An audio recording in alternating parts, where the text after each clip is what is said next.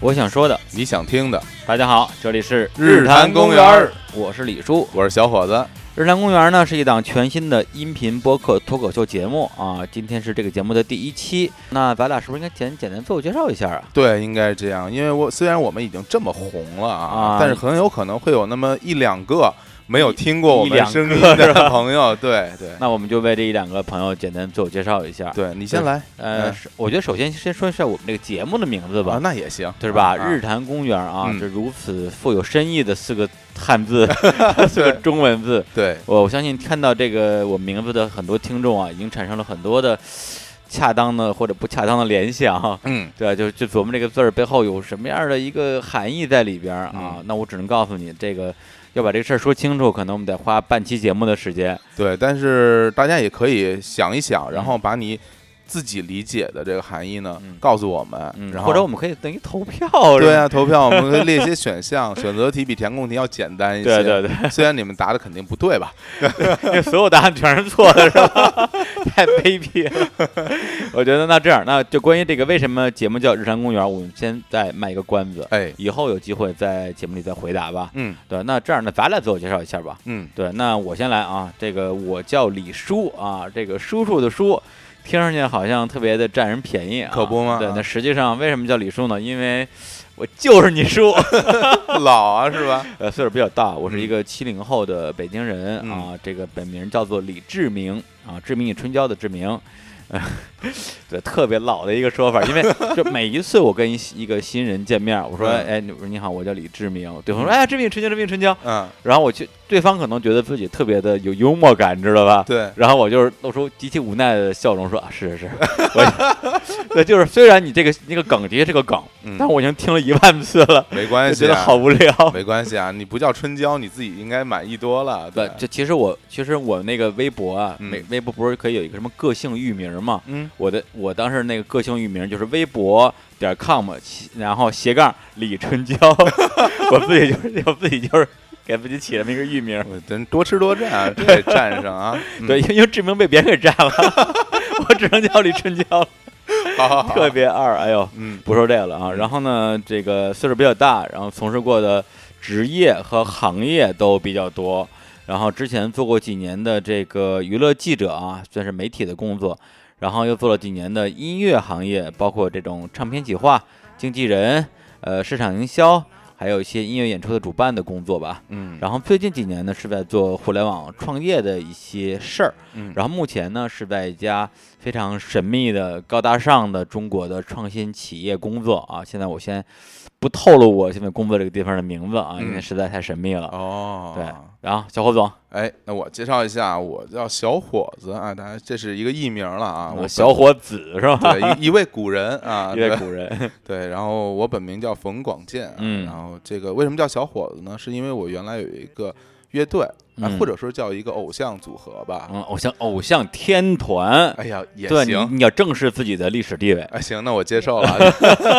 叫做青年小伙子啊。啊，那我在其中呢，就扮演小伙子这个角 色扮演小扮演小伙子，扮演小伙。这角色啊。我记得之前你们有时候演出的时候啊，嗯就是只有，哎，有只有你的时候吗？没有吧？没呃没有啊，就是有的时时候呢，就是小伙子没在北京，对，然然后呢，只有他的搭档青年在，对对对然后舞台上就会出现一个叫伪装小伙子的人，对伪装小伙子，我是青年，我是伪装小伙子， 我们是青年伪装小伙子。 子，但今天这不是伪装啊，对，今今天是真真品，今天是真身来了啊啊！对，然后我原来呢，其实就从事大家也知道，就是音乐相关的这嗯这些工作啊。不，你这不叫工作，嗯你你你就是音乐本身，我这这对不敢当，不敢当，不敢当，不敢当，也也行吧。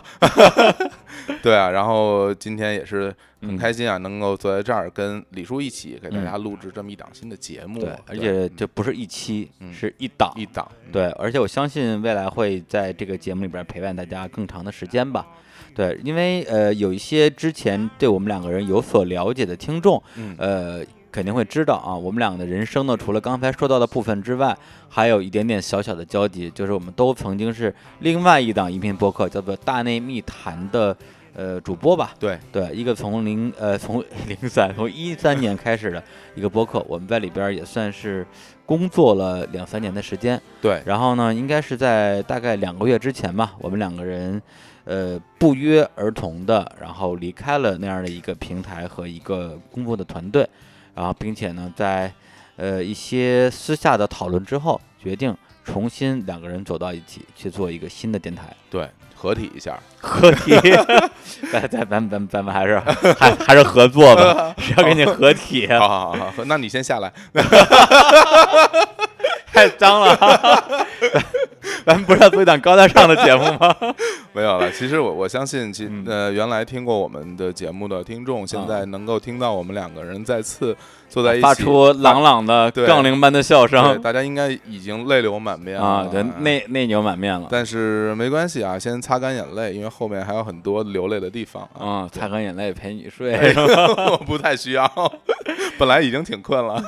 啊。其实呃，之前就是在呃大内密谈那个平台上，呃，我大概也参与了两百多、三百期的节目吧。对，呃，更多的就是把我这个并不算太漫长的前半生啊，前二三三嗯四四四五十年最，后十年的对人生的一些点点滴滴，我觉得让我觉得很温暖的、有趣的、好玩儿的，或者是让我觉得难以忘怀的经历，跟大家做一个分享。那未来这档节目的内容呢，大概也就是这些，因为我们毕竟都是对这个世界，我觉得充满好奇，嗯，也算比较感性的人吧。对我相信未来也会有更多的新的听众和新的朋友陪伴我们一起往前走。对。然后其实我们之前也在之前的节目里说过一句话嘛，像我们这个节目虽然叫做脱口秀啊，但其实它更像一个真人秀。嗯，来来说说我们之前的人生，我们之前的经历，把这些分享给大家，然后我们让我们一起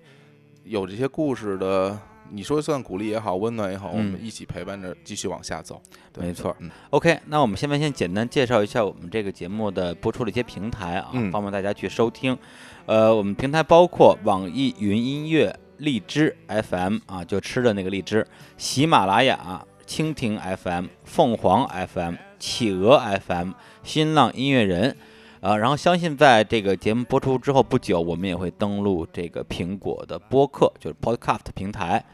对，然后另外非常重要的是，大家一定要去关注两个我们的这个叫社交媒体的账号。对，第一个就是新浪微博、啊，嗯在新浪微博上搜我们的名字“日坛公园儿日就是太阳那个日啊，啊谈是谈话”，的谈话的谈，公园就是 park 就是啊公园，就是对公园儿的那个公园儿对啊。，嗯，然后我们的这个微信公共账号呢，大家也可以在自己的微信里面去加啊，具体怎么加我就不说了，这对，名微微字信都这么多年 了但名字一定要记清楚啊。我叫们微信的做名字叫做“日日坛坛公公园园儿儿 BB BB Park”，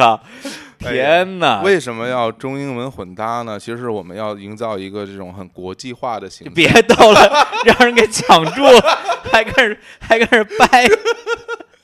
对，就不知道有哪位大仙儿，因为我们觉得我们想出日坛公园儿这么牛的、这么这么怪的一个名字，肯对定没重名儿。对后来啊一搜，的确是哪儿哪儿都没重名儿。对，结果微信一搜，发现真有重的，而且最奇怪的是，他注册之后，他从来没有运营就 过一。个字儿都没推过。对他肯定是想先抢注了，然后卖给我们，是吧？对，我跟现你在可以说，告诉你，我没有钱。对，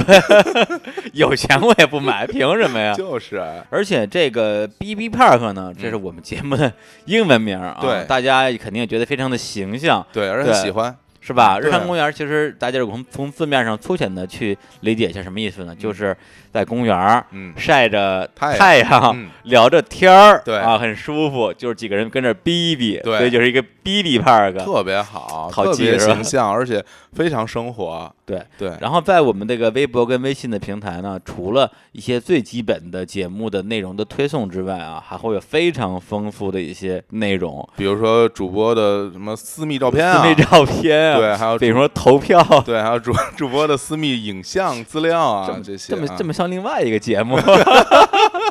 跟跟这儿插一句啊，就是我们的那个对面主播小伙子老师啊，哎小伙子老师出来 了，嗯对他还有另外一档播客节目啊，就是我个我个人非常喜欢一档播客，叫做《跟宇宙结婚》。对，对，然后他们这个节目虽然一点儿都不红，嗯也没什么人听啊，嗯但是他们做的非常的用心，嗯呃没事儿就在他们的微信和微博里边推自己的照片儿， 我怎么感觉那么苦啊？就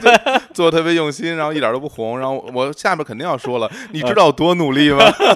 谁管你有多努力啊？对，然后因为那个不太红嘛，所以嗯现在就做一个新的嘛。对嗯没错没错，所以大家要想看我们的私密照片儿，就一定关注我们的微博跟微信的平台。对对对对对 OK，、那前边就是这个广告的部分说完了啊，嗯对，再再说最后一句，刚刚说了那么多的播出平台，每一个人一定有自己相对比较喜欢的、比较熟悉的、嗯比较舒服的平台，但是我们对大家的建议是，每一个平台全部关注一遍，对，而且每一个平台的节目全要听三遍。 才能解 馋。对的，行行行，对对，对那那支持我们呀，就是吧啊没有打赏就不错了，对，点击数上去以后加个零，直接卖下家了。对 别闹了，这说好的陪伴呢？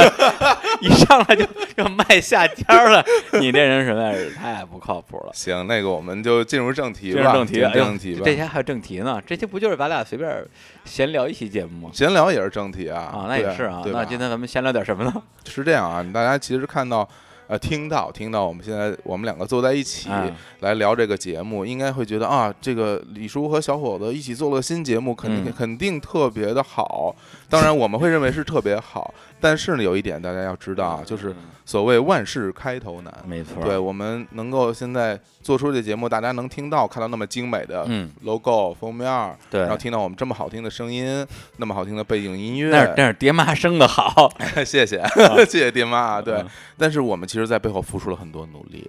对，又回到你知道我多努力的付这个付环节付了，是吧付出很多努力，然后也受了很多的挫折。啊，也我以为也瘦了很多， 并没有胖了很多。 我要是能瘦很多太好了， 对啊，什么都听什么瘦一吨，对对对，听了瘦一吨啊，那个也也也受了很多挫折。那嗯那这样既然这样呢，我们就不妨嗯，把我们之前受的最大的 挫折给大家讲出来，让大家开心一下。啊，那咱们是聊这个做这个节目受到的最大的挫折，还是什么最大的挫折？哎，这节目刚开始要受多少挫折 呀？也不录不下去了是吗？对，比如一期节目录十遍什么之类 的，还是要聊聊我们之前，就大家可能看我们是那种成功人士啊，啊对，侃侃而谈。其实没有人那么觉得， 只有你自己这么觉得，但是我们之前也眼皮推后也是受过很多的挫折的啊，也是挨过不少削对的，哦但我们站起来了，我们站起来，对然后又坐下了，然后 然后然后又站起来了。然后在这儿做节目，所以就我们就把我们之前人生受到的最大的一个挫折嗯对来给说给大家听，你看好不好？对我来讲，我觉得称得上是最大的失败或者是最大的挫折的，我觉得可能真的追溯到我二十出头的时候，大概二十一岁左右吧，如果没记行错的话，上大那大学。现在就让我们把时针拨回到二十一岁那一年，嗯，没错儿。大家等一等，哎我，开始播 了。你你你在你在播哪儿？可能可别乱拨楞可啊能时间会长一点啊。 ！OK OK，来了行。好但这是呢，嗯对，就是二十一岁，它只是这个故事的结尾，哦只是这个故事的结局。哦对，你想知道这个故事的开始，嗯，你要把时针再往回拨，拨到我六岁那一年。哎呦，真的我不太想听了， 时间太久啊。来来来来拨我，不不不行了，你来拨你我。自己弄吧， 你自己弄吧。 不，我我们是个很严肃的节目 啊。我也岁也岁对，啊 OK，就是呃，说正经的啊，就是六岁那年呢，我是北京市啊门头沟地区呃远近闻名的嗯神童。 好像不是很有底气啊，说的。对啊，就是啊说起来就是一段伤心往事啊。嗯，嗯呃，其实这样的，因为我可能的确是父母不但给了我一束可能舌头有点大的好嗓音，嗯对，还给了我一个从小其实不太怎么发愁学习的一个一个小脑子吧。啊对，就是的确从小学到高中吧，就学习没怎么发过愁。哦特别是上小学那时候，就是基本上呃什么数理小学面数理化，就是数学什么的，永远是考满分儿，啊，而且是可能是上小学之前，我什么四位数加减乘除就直接可以心算。我那那非常厉害呃那非常厉害，，对对嗯，可能因为我妈是在那种教育系统工作的，嗯是有关系吧。她也会在家里教我这些东西，那时候也不知道有什么用，让我学我就学呗。嗯对，结果导致到现在，我妈已经退休好多年了。她碰他们学校那些岁数挺大的老师什么的，一见着我妈说：“哎呦，老马！”嗯，我妈姓马，然后说：“啊哎，你们家那小数学家现在怎么样了？”我妈就说：“哎呀，小数学家，成了主持人 然了，后主持人了。”对，就是的确是这么回事儿，以至于我反正小学啊、初中啊、高中这至少这个阶段，基本上就是属于那种不怎么上课啊，不是上课不怎么听讲，下课也不怎么学习，但是还能考全班前几名。嗯当然了，考这个前几名这个事儿，我相信很多我们的听众啊，因为我们嗯的听众肯定都是好孩子啊，对品品学兼优。那我肯定必须得说一个成绩啊，来震一震你们啊。什么？成绩呢？中考啊，一九九九五年啊，嗯中考，我那年考的是文特沟区的，就算第一名吧，区状元是吗？呃，区状啊，嗯总区分儿加起来区状元呃呃，客观说，老实说是嗯不算上加分儿，哦也就是说，也哦因为当哦时是五门课吧，哎，呃，六六门六课，门六门课课，六六门课的那个嗯总分是第一名。哎呦，对，然后呢，因为我们我们班我好像我是我同桌吧，嗯对，因为他有一个三好生的加分儿，嗯他加上那分儿之后比我高，就不加分儿的话，我是最裸高的分儿你啊，高对，裸分儿我最高哦，。那那真的非常厉害对了对啊，对，当时还挺挺骄傲的啊，嗯对，但可惜可惜就可惜在那个时候，可能北京最好的那个学校是四中，对对，北京人可能都知道。但那时候我因为我们班的一个女同学吧，啊，其实也跟她不是特别熟，人家其实也没怎么搭理过我，但我就是报志愿时候瞄了一眼她的那个什么报考志愿那表儿，一看，哎呦，第一志愿是这个，那我我也报这个吧。啊，结果我就就没报四中，嗯然后其实够了四中的分儿了，我就嗯去上了那个学校了。啊啊，那个学校呢，当时在北京其实也不是特别行，也就是前十名的。哎 呦，对对对对，哎呦，行行行，我就是跟四中比吧，哎呀四中是北京第一嘛，然后小我哥得说轻描淡写。呃那我我就想知道，后来那女生考上了吗？他比我差个大概一百分儿 吧， 我也不这不是胡 报吗？这是是他也胡报，我也胡报，就是说嗯你是就算我考上，他也考不上，你 你填这有什么意义你啊？把你的分儿给她，她才能上了，对 吧？呃，可能也不够，你们俩都上不了。都上不了了。 对，行，但那时候其实挺轴的，觉得说，嗯就算你上不了，嗯我就我我我一个人上，我也要带着你的梦想走下去那种感觉。我去，人家还活着呢， 为了爱情。 对，就好就好在那个学校后来呢，其实也还行啊，嗯特别是到今天，好像在北京已经超过了四中的那个那个江湖地位了啊。那哦学校叫人大附哦，啊，足球踢得特别好，嗯足球地位好的 对对，一个学校，然后高中的成绩也还也还可以吧，因为嗯一直学理科嘛。嗯对，但是呢，呃，现在就到了重点了，在高一的下学期的时候，嗯，呃，发生了我整个人生之中，我认为如果让我人生中挑一个瞬间，对，真的就如果你说，你说你说一下，你这一辈子有哪一件事儿影响了你的一生？嗯那肯定有很多件事儿啊，甚至是甚至可以说每一件事儿，甚至咱们现在这一刻，嗯，它都会影响我的一生，那这是蝴蝶效应。这是蝴蝶效应。但如果你就让我挑一个，那就是这件事儿，哦，那这我还就是想听听了，就是这啊一天。啊，对，是什么呢？因为呃，我刚才也说了，从小学到高中，这个数理化成绩一直很好，然后初中是物理课代表，高中是数学课代表，对，所以我一直骨子里觉得我就是一个这个理科生。对，小学是小数学家，中学是中数学家，这个老了是 非常老主持人、老主持人 啊，老主持人啊老主 持，老主持、老主老老方老丈、方丈，志明方丈。把你的袈裟交出来。 好对好说，好对好说。结果呢，在高一下学期的时候，呃，一堂语文课，呃，当时我们的语文老师是一个大学刚毕业不久的小姑娘，嗯，对，当时肯定觉得是大姐姐啊，对，对，甚至觉得是一个是一个成是一个成年成年人对，其实都不觉得大姐姐，就觉得是一个大人，我对我还是小孩儿呢。嗯然后呢，给我们上堂语文课，那节课其实非常的奇妙，在于刚刚就是打了上课铃儿，老师走进来，就是还没有打开课本儿，然后我们底下的同学就开始嚷嚷说我们要我们要听电影，我们要听电影。然后我就其实有点不是很明白他们说什么呢。嗯后来呃下了课之后，我一问，其实才明白，就是因为那老师本身他是另外一个班的班主任。然后他在他们班的某一堂语文课，应该就是上一堂。呃，对，就就就就上一堂课，对，讲就是没给人上课，讲了一部电影，这个特别受欢迎。啊，对对对，嗯对就是啊对，而且这样，而且关键在于这样的语文课，其实他教了我一年嘛，嗯也也只有那一次。他啊那之前之后其实都没有讲过电影。嗯对，结果呢，下课十分钟，可能这两个班的同学有些人认识，然后一聊就把这事儿给聊出来了。后来我们同学说不行，我们要听，我们要听。那老师他其实是那种性格有点腼腆啊、内向啊，挺挺羞涩的一个姑娘。能想象啊，对对，然后长得其实就是普普普通通吧，对，而且他整个的那种讲课的风格也不是那种就是光芒万丈啊嗯、张牙舞爪啊、特别神采飞扬、引人入胜的那种风格，其实就是那种清清淡淡的，给你念念课文儿，讲讲自己的理解。其实就我高一的时候的那么一个很年轻的状态，我是不太能够。就是欣赏这种风格的老师的，就觉得有点儿太就不嗨，你知道吗？可以说就是有点照本宣科的那种，嗯，有背有书式有的有那么一点点背书式的有那么讲一课点点吧年轻教师嘛，对对对对，但是那一堂课就是大家说讲电影吧，他说嗯，那讲就讲呗。然后他讲了一个什么电影呢？讲了一个电影叫《蓝风筝》，我嗯不知道有多少我们的听众这个看过这个片儿啊。这个片儿的导演是田壮壮，对，对，是中国的第五代导演吧。然后这个片儿的那个，当时他简单介绍了一下这演员，呃，现在说起来 其实也都是一些老哥哥老姐姐了，包括吕丽萍， 哎呀，对，这个濮存昕，嗯，李雪健，哎呀，那这真是，对，就这么一个片儿。对，那个时候为什么就是他讲这个电影的这一堂课会对我产生了那么大的一个影响，在于在那之前其实，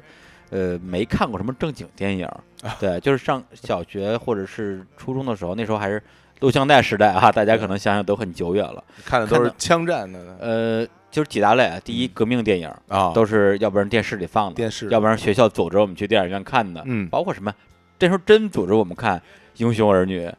南征嗯南征北战，会啊会啊，哦闪闪的红星会啊，我还有焦裕禄啊什么啊，的，离开雷锋的日子，对啊，都会是吧？全是这些都。会嗯看，学校组织嘛，对，然后自己呢，如果去花钱或者同学花钱租录像带，那肯定租的都是一些特别野的片啊子，香港的枪战片儿，要不然枪战，要不然是喜剧，周周星驰星驰，对要不然就是括弧那种。啊，那个括弧不用说了我 啊不，用说了啊嗯，但是真是说看看这种正剧啊，其实就很少。而且其实呃，《蓝方正》这个电影，它讲的是呃一九五几年到六几年中国发生的一个政治运动。嗯，对，大家都知道是什么政治运动，以至于这个片儿其实直到今天都没有在任何的地方公开放映过。对对对，对，所以在那个时候，对，就是我其实对所谓文革什么的，完全只有一个一个名词，也不太知道那到底是怎么回事儿，只只是听，比如听父母说说说这是毛主席在晚年犯的一个错误什么之类的，其实就是一句话带过了。对，其实完全意识不到。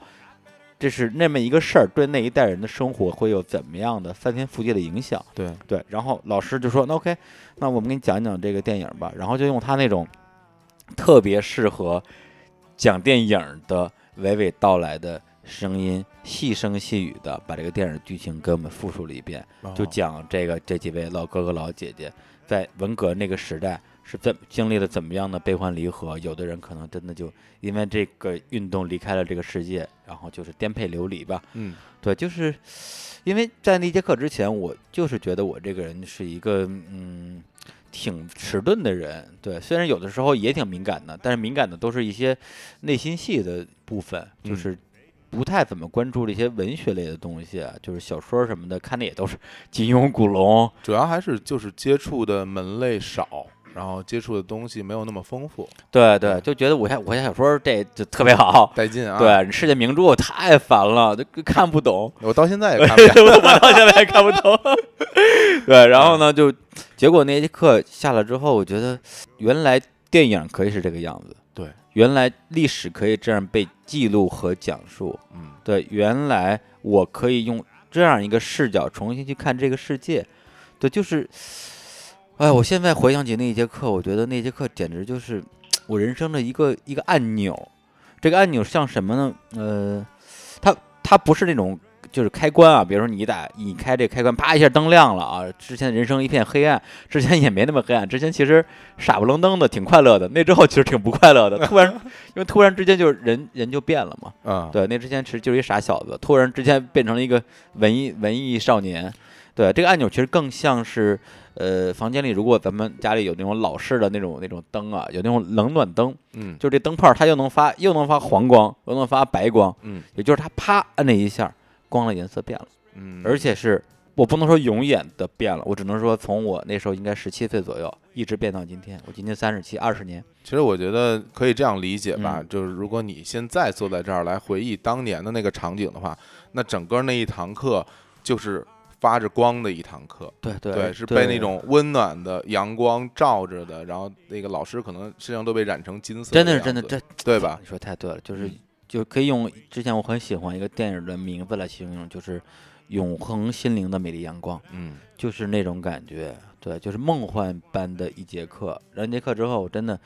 我爱上了很多事情。第一，我爱上了我这个老师，但是不是那种狭狭隘的爱啊，嗯嗯我懂就真我的懂。嗯对，而且再说回来，他其实因为我相信很多的年轻人啊，小小小男孩啊，小崽儿啊，在自己上学校的时候，真都曾经就是暗恋过自己的某一位看上去好像很有成熟女性魅力的这种老师。对，因为他其实和你的年纪差距并不特别大，对对，如果对就是就是那种刚毕业没几年的嘛，如果对五十多的 那啊，那顿骂死你， 没带就是没写啊，而而且我记得当时嗯我有一我有一哥们儿的哥们儿上嗯中专的时候，真把他们老师给就是追求到手了。当哇时当时就我们所有人眼中的英雄 hero，哇太牛了。太厉害了，对，但是我的语文老师呃翟老师啊，我非常尊非常的尊敬他。我嗯工作了好几年之后，我还去学校去看过他。他现在那个人大附教初中，嗯就是他不是那种会让那个小男孩产生那种呃性幻想，嗯，或者是爱情幻想的那种类型的女性，但是在那一瞬那一瞬间，让我觉得说这个老师太美好了，对我以后真的要希望能跟他去多学一些东西。所以那之后，连他的语文课在我眼里面都变了模样，对，就发现他每节语文课讲的都特别好。那你就是不是原来比啊较擅长的数学的方面的东西，然后就没兴趣了，然后身就每天都去沉浸在语文课里，是吧？身为一个数学课代表，啊，我记得我一模的时候吧，好像考了九十分儿，因为大家知道高考满分一百五嘛，嗯考了九十分儿。啊，然后那那时候已经高三了啊，然后我们的数学老师严重的表扬了我，啊说我跟大家一直告诉你们一件事儿，考数学想要考好成绩，大家千万不要去追求那些大题，嗯那，个东西本来就难，很可能你花了半个小时啃一道大题，最后一分儿都没有。因为做错了，没错儿，但是选择题跟填空题，它的本身难度其实是很低的。嗯我对你们的要求就是选择填空题加在一起只许错一道。嗯然后后边的大题就是先简简单的做，难的大题能写多少写多少。这样的话，你的分儿绝对不会低于九十分儿，九十分儿及格分儿嘛。嗯，我们班的数学课代表李志明同学，他的数学一直很烂，但是今天他得了九十分儿， 哎，鼓掌，就是因为贯彻了我这个方法。哎呀，说的太好了，，对，但我刚入学的时候，肯定数学是是非常好的嘛。对，嗯其实我觉得就那一瞬间，让我整个人就就就产生了一个化学反应的变化。对，这不是说物理推箱子，而是让我变成另外一种物质。你重组了，我对我重重塑重塑了啊，重塑了对，重塑金身了。对然后 那之后就就是特别喜欢文科的东西。你嗯看我高考最高分是语文，作为一个理科生，等于你其一实百二十就多，对，你就变了，我变你我就从变你了。从一个理科生就变成了一个内心其实实已经变成文科生了对，但我对惨就惨在我只有心变了，啊人没变，最后还是学的理啊， 这个比较背。当时其实也考虑过想转文科班什么的，但嗯后来也是一些，哎，就特别复杂的原因吧，就嗯没转成嗯。可能也主要还是觉得自己这么这么学的学了学了学了十几年的理科，突然之间就就是那么仓促的决定转文科，是不是有点儿不太对？那对那等于你后来上了大学之后就学了理科了，也，对，就后来我相当于是高中还是学理科，然后大学也是考了一个理工科院校的理工科专业，在、哦在北京钢铁学院我 刚要钢院啊，就又名北京科技大学。非常强硬对，的学的的是当时我们学校入学分数最高的一个专业，那个工业自动化。哦，对，然后我比我们的那个入学分还高了六十分儿。太牛了！对工业自动化好啊，每天背着个板子画图，呃，机械制图，机械制图，大学物理，啊， 对，高等数学，线性代数，我真的 胃疼， 真的说出这些而且名字我就而感且觉啊特别牛的是，我们除了你就是你你听说过的这些课之外，我们还有一个我们学校独有的一个课叫精工实习。上车床啊，因为我们北京钢铁学院嘛，我们学校里边就有钢铁厂，哎呦喂，哦就是甭管你学什么专业，哪怕你是学文科专业的，你也要去炼炼钢，然后做锤子什么之类哇的。硬汉啊。其实我应该去做手机是吧？ 对你最喜欢的 人，锤子。但是就说回来啊，就是说在那一节课之后，其实我整个人的状态是就是把我之前可能放在学数理化的嗯时间，甚至把我用来买磁带的钱，嗯很多都省下来去买书、买小说，从高中一直到大学，而且到到大学之后，其实又发生另外一件特别重要的事儿，就是突然有一天我一眼一闭一睁，嗯发现我不行了。啊不啊， 那那么小就不就不行啊？不是啊啊我看是，我得看你哪儿哪哪儿不行啊啊啊啊！就是就是那儿不行。 没有是这样，就是因为刚刚我也提到我我高考其实也还可以吧，我高嗯考的分儿、虽然那时候其实已经不喜欢理科了，但是惯性还在吧，对，所以我高考那分儿应该说除了清华北大差一点儿之外，其他的全国的所有大学应该是随便上的，但因为那年那年我们是先报后先报后考，嗯对，所以我之前报低了，哦所以我入学分儿比我们班同学高了六十分儿嘛，对对，就白扔六十分儿，然后拿来助学奖学金，不是那个入学奖学金，嗯我还挺骄傲的。对，但是上了大一之后，突然发现我就理科的东西，就是刚才说什么大大物、高数、现代什么的，一点儿都不会了，一点儿都不会，根本学不会。所以就大学四年，就是你你是那种就是我在学，我们并不是没我刚学开始的时候啊，就大一第一学期折了三门儿，嗯然后我的意思就是说，哎，没好好学嘛，大意了，大意对，了，一直没好好学过，嗯是吧？上大学果大学果然不同凡响，嗯来让我认真努力一下。嗯然后大一下学期还找了一个当时就是成绩特别好的全年级前十名的女生，然后哎天呀这个天天拉着我嗯给我补课，这个然后目的每天上自习上上到一点钟，然后一结束又折三班儿， 当时觉得完了吧，就是这当时一瞬间觉得自己真的真的可能是不行了，真的是不行了。对自己第一次产生了怀疑，呃，是是不是怀疑，是完全推翻了。我觉得我就我真这我是真的不行了，服了是吧？哦服了，就彻底打服了，哦彻底打服啊了。所以啊那时候其实经过一个短暂的一个纠结吧，其实考虑过，比如说退学啊，去复读，重新去读个文科什么之类的。嗯但是也是因为可能觉得又浪费钱啊，然后又让爸妈伤心啊，因为毕嗯竟这么多年没人家里操过心嘛，就学习的事儿，突啊然之间你退学复读，父母可能觉得就特别丢人嘛。嗯然后我当时也觉得挺挺羞耻的，说那就算了吧，咬牙坚持。嗯对，那我就那我干脆了，我就就学习这块儿破罐破摔。大学四年，我那之后可能几乎就没有再怎么正儿八经的上过课，那你对干什么呢？就是干我喜欢的事儿。对，就就说回来，就是就是做任何跟文字有关系的工作。对，就作为一个理工科的学生嘛，啊对对，其实我大我们大学有一个呃文学社啊，啊对，就说 就说回来，我们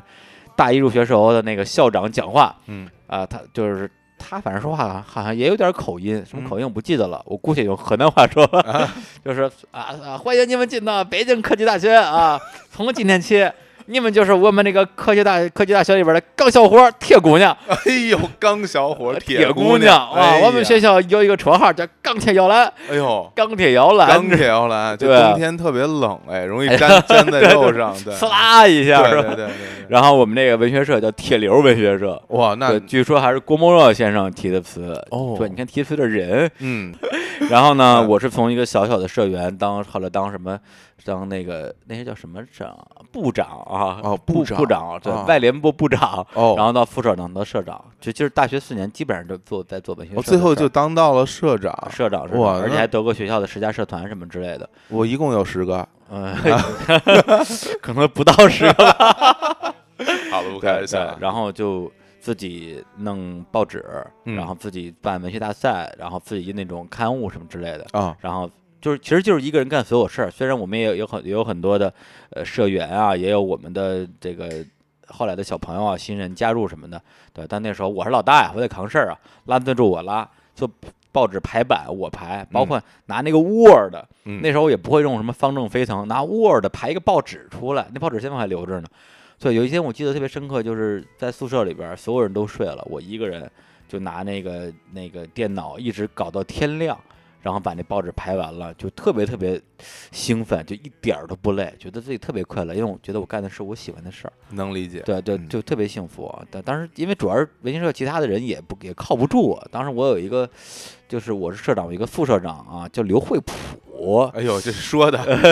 提起这个人来我就对就一肚子气啊，咬后槽牙。对，嗯每一次就是反正就是有什么好事儿，他就对就有他，嗯有他干活儿的人就找不着了。啊对，虽然这哥们儿现在啊好像混的也不错啊，但我依然深深的鄙视他。啊是 啊，吗？对，特别恨他啊。拉他来做节目，对，绝对不给他这个机 会，凭什么呀？好嘞，好嘞，好对嘞，我不但不让上节目，我还不买他们家的产品。哦是吗啊，他们现在在一个什么一个什么美妆产品的网站啊，哦对当一个啊什么什么什么副副社长之类的，嗯那没关系，反正天没生一辈子当副社长的命。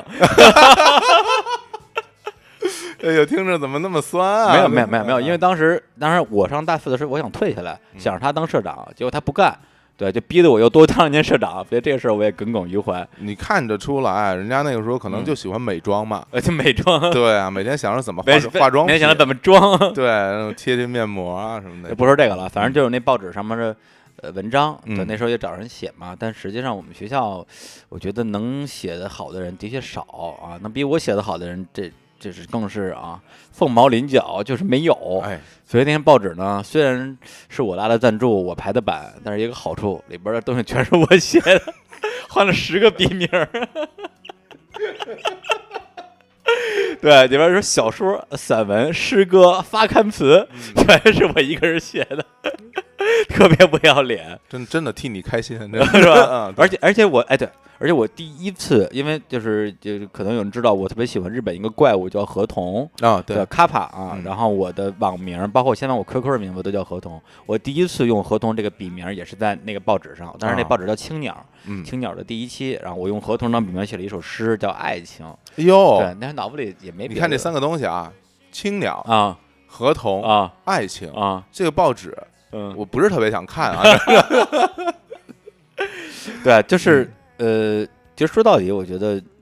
像当初就是有人说。这个我为什么要开唱片公司啊？我就是我之前的一个老板吧，嗯叫沈林辉，就是因为啊自己想出唱片，啊，就没有唱片公司愿意签我们，那我自己的唱片公司吧。我那时候也是我自己想写东西，没人给我发表，我自己当一报纸吧。对对其，实是一样的，对，其实其实那个过程我能想象，应该就是一种嗯所谓的梦实现的过程。嗯嗯你说是梦实现吗？也不是完全实现，但是它能够在相当的范围内去传播、嗯去印成字给别人看到，就是对你自己拿到自己成品的时候，你那种内心的喜悦，我觉得真的是比什么都强。对对，嗯，对，其实说到底，我想我想做的还是一个，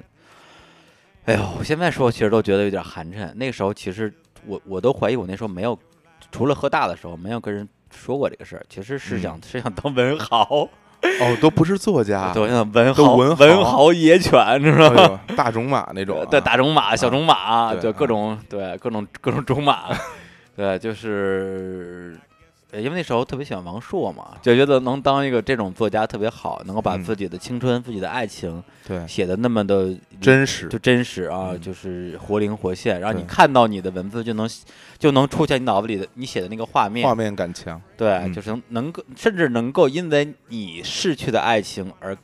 同时感觉到一种一种痛楚，嗯，对，这这就是文字的力量嘛。对，你在看王朔的文章的时嗯候，你也不会想象到他说话是那样声音的一个人， 跟老太太似我的。就这么怎么着啊，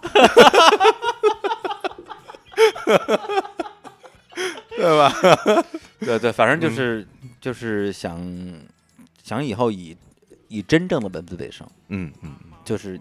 真正的文字，而不是我后来我从事了很多年的工作，写了我估计能有一百万字儿的那些媒体的报道类的文字。我是想做文学创作的，但是那个时候文学的风气还没有完全过时吧，所以我也写诗，也写小说，也什么都也什么都写。嗯然后也一度感觉自己还可以啊，那时候反正写的东西也有朋友看，看了之后说，哎，那个那个那时候都都都都都叫我李志嘛，哎，嗯李志写的不错什么之类的，但是我觉得不挺好吗？你现在有你自己的一个嗯官方 媒体，然后你又在那儿创作，没人没有人给你审稿，你想写什么写什么，不挺快乐的吗嗯？那个时候很简单，就是后来写不出来了。对，写不出来是一什么这概念？个呃简单说就是有一年的寒假，嗯然后我抱着我的宿舍电脑拿回家，嗯然后它还还挺沉的啊，就是那个特别重的那个电脑机箱，加上一个特别重的一个 CTR 的那大屁股的显示器，CRT 的显示器啊，对，对，CRT 的啊，CTR，对，加上鼠标键盘，然后从这个北京学学院海淀区学院路的北科大呃搬到门头沟区，我坐公交车我，的天啊，你对一个人怎么能拿得动啊？哎，怎么拿的其实我都不记得了，这就是梦想的力量。对，就反对正就啊是因为因为到寒暑假嘛，只有我一个人来独占这个电脑那，开心死了啊嗯对，这个特别重要。然后就拿回家就。因为老觉得说，哎，终于没有人打搅了，没有人跟我抢电脑了，因为嗯大家都是共享电脑，那时候都没嗯钱嘛。嗯然后呢，呃，回家之后沐浴更衣，嗯然后呢，把自己关小屋里边儿，什么恨不能把门锁上，就说写点东西吧。对，那个是我记得应该是一个寒假，对，就天儿挺冷的。那天我印象特别深，就是我们家床底下也不是为什么有一箱啤酒，嗯，然后我就觉得说，哎，就酒能助兴啊，什对么对什么对斗酒诗百千什么之类的、啊，对就对想说， 也姓李，对对，这个什么李太白上个身之类的，对，然后就一边喝一边写，一边喝一边写，对，但实际上那我喝了。半箱啤酒吧，半箱是多少瓶啊？十十二个啊，那么多呢？那那可能没有，可能十罐左右吧十，罐，啊十罐左右吧，一个字儿没写出来。对，就是并不是一个字儿，不是，并不是真的一个字儿没写，而是而是写了又删，写了又删。嗯，对，因为我当时其实是追求一种语感，就是很多时候你写出一句话来，你觉得不对，嗯对你写歌儿有那种感觉，就是嗯这句话不对，嗯，删了重新写，再写还是不对，再删，等于说就是整个一个晚上全交了进去了，就是没有写出任何一句我觉得能够让我觉得像样的东西。然后，但那时候其实内心已经已经崩溃了。然后正好这时候我妈就是推门进来了，然后一看一进屋看一堆啤酒罐儿，对，对，那时候还上还上大学嘛，而且哎啊我妈是那种很严厉的那种那种母亲嘛，我们家是属于什么慈父严母的那种组合吧。我妈一进来说干嘛呢？喝什么酒？什么是？嗯然后其实当时也不知道为什么，因为其实岁数挺大的了。嗯，对，就突然之间就就觉得自己特别委屈。我说我我都这样了，你还说我？ 对，就是就瞬间就就拿自己当小孩儿了。啊，对，当时就就完全就哭的我妈都不认识了，哭失失控了，完全失，控了，就就啊哭啊！然后我跟我妈哭傻了，我妈说：“我不就说你一句吗？你至于吗？对我怎么了你了那种。”然后其实那时候我其实是特别希望能够得到一个人，哪怕是我妈啊，嗯 哪怕是我妈，就可见这隔阂有多深。嗯然后的一种一种理解的，我就说我我想当一个作家，嗯我想写小说，我想以后靠这个吃饭。嗯，然后，但是我觉得我我写不出来。就感觉是一个梦破灭了，对我，而且我当时就我那个时候比较脆弱吧，就是啊嗯很比较容易放弃或者是怎么样。那一瞬间给自己判了死刑了。其实一直到今天，我其实我依然觉得我没有写作方面的才华，我觉得我写不出好的东西来。虽哦然我写的那些采访稿儿，有人说：“哎呦，你这个采访专访写的真好。”包括我，我之前还在电台那个大内密谈做电台的时候，偶尔会写点儿什么五十期啊、一百期的一些这个呃文章什么之类的。也有人说，哎呀，李叔文笔不错，但但是在我眼里这就是屎。我觉得自己写的东西特别烂，所以我其实很不爱写东西，就是当时的这个这个这个伤吧。嗯，对，所以当时就就大哭一场。然后我妈就听完我的叙述之后，本来我特别希望她能说，哎呀，安慰安慰你，就是对嗯说，你你再试试呗。对对，就是就就是总有机会嘛，就是就可能或者今天状态不好嘛，对，或者说你就书读的少，妈给你钱买书去。嗯，我就跟我妈说，写不出来写不出来呗， 当不了当不了呗。完全没当回事儿哈，对我那时候就就就心就彻底 死了，觉得说对全世界没有人懂我， 太惨了，太惨了，太惨太惨了。对我来讲，可能呃工作之后，然后上班儿啊，其实也遇到过一些困难吧，也被嗯领导骂过，然后也遇到过自己做的事业或者是一个一个事儿最后没成黄了的情况。但是真正对我来讲，人生最大的一次打击，应该就是那一次。对，如果是你让我的人生说有两次翻牌，嗯的那第一次就是我上高中那一堂语文课，第二次就是我上大差不多大三的时候，对这一次就是酒后的就是痛哭吧，就真的觉得说未来我可能只能找一个我自己没有那么喜欢的事情去做了。嗯，对，就就这个东西其实很麻烦的，导致我之后很漫长的人生里边儿一直处于一个我知道自己不想干嘛，但我不知道自己想干嘛。但实际上在这背后还藏了一句话，就是我知道我想干嘛，但是我干不了。非常绝望啊，嗯，是是有点那种感觉吧？对我嗯觉得二十一岁，对，二十一岁，嗯对。不过说到二十一岁的话，我必须得就是说起另外一个，呃，隔了很多年之后的一次对我的这这叫什么二次创伤。哦，第二次创伤啊，嗯就是我大概零五零六年的时候吧，对，岁数已经挺大了哈，这个已经工作挺多年了。嗯有一天也是在一个半夜里，我听了一首歌，对，然后这首歌呢，它在歌唱了一个年轻人的一种心事吧，对我也不知道怎么怎么怎么去形容。啊，他的歌词是这样写的：有时兴奋，也有时在悲伤。哎哎哎，干嘛？这个怎么搞突然袭 击啊？啊，有时兴奋，也有时在悲伤，更多的时候什么都不想。昨天已过，今天就在身旁，谁知道明天会怎么样？太多的现实不断冲洗梦想，太脆弱就不敢奢望。在执着不前中，我猛然发现， 21一岁就在在前方方。。这首行歌啊有点耳熟，是吧？嗯，这是鄙人鄙人的作品啊，这个就我觉得是应该事先沟通嗯吧，就不能这样催泪我吧。 呃那当然了，必须得就是突突然表白，我天，哎突然发生的爱情哎，呦，要放手，突然发生的爱情。我拒绝啊！对，就是呃，之前我在节目里边其实提到过很多次，说我我特别喜欢星星小伙子啊，他们是什么乐队中的乐队啊，中国地下丝绒啊，嗯可能说的有点太贫了，大家都觉得是开玩笑，但是我觉得他们的历史地位咱们姑且先不谈，但我真的是很喜欢这支乐队啊。呃，其实最喜欢的一首歌就是这首《边咔边想》。嗯，对，就是因为我是民谣狗嘛，这首歌本身也很民谣，我觉得是我的路数。因为这首歌觉得就是整个的它的这个，无论是词曲唱，其实挺忧伤的，嗯就是那种少年维特的烦恼。对他其实不知道明天会发生什么东西，但是他对今天的生活其实是不满意的。对，当然最让我觉得咬牙切齿一件事就是，人家在二十一岁的时候写出这首歌，在二十一岁的时候写出这种歌，二十一岁的时候我正在听《梦想破碎的声音》，对，就想起来我就觉得，哎呀，天哪，就是天妒英才，哎，不是，是，哎，对，那那应该妒你是吧？ 对对对，不，不那我说天哪，既生瑜何生亮， 对对，为什么要这种人活在这个世界上？ 哎呦呦呦呦！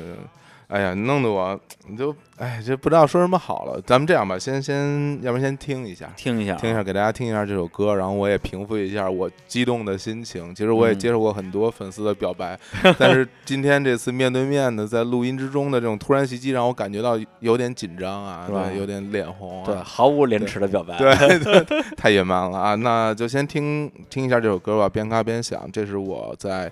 二十岁的时候写的一首哦歌。对，由你词曲并演唱的是吧？对，好，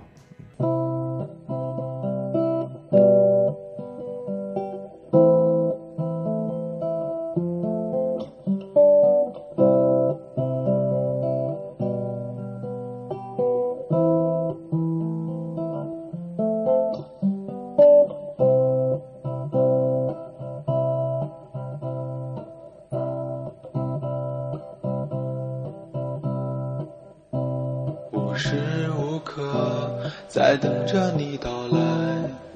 有一种压抑的滋味，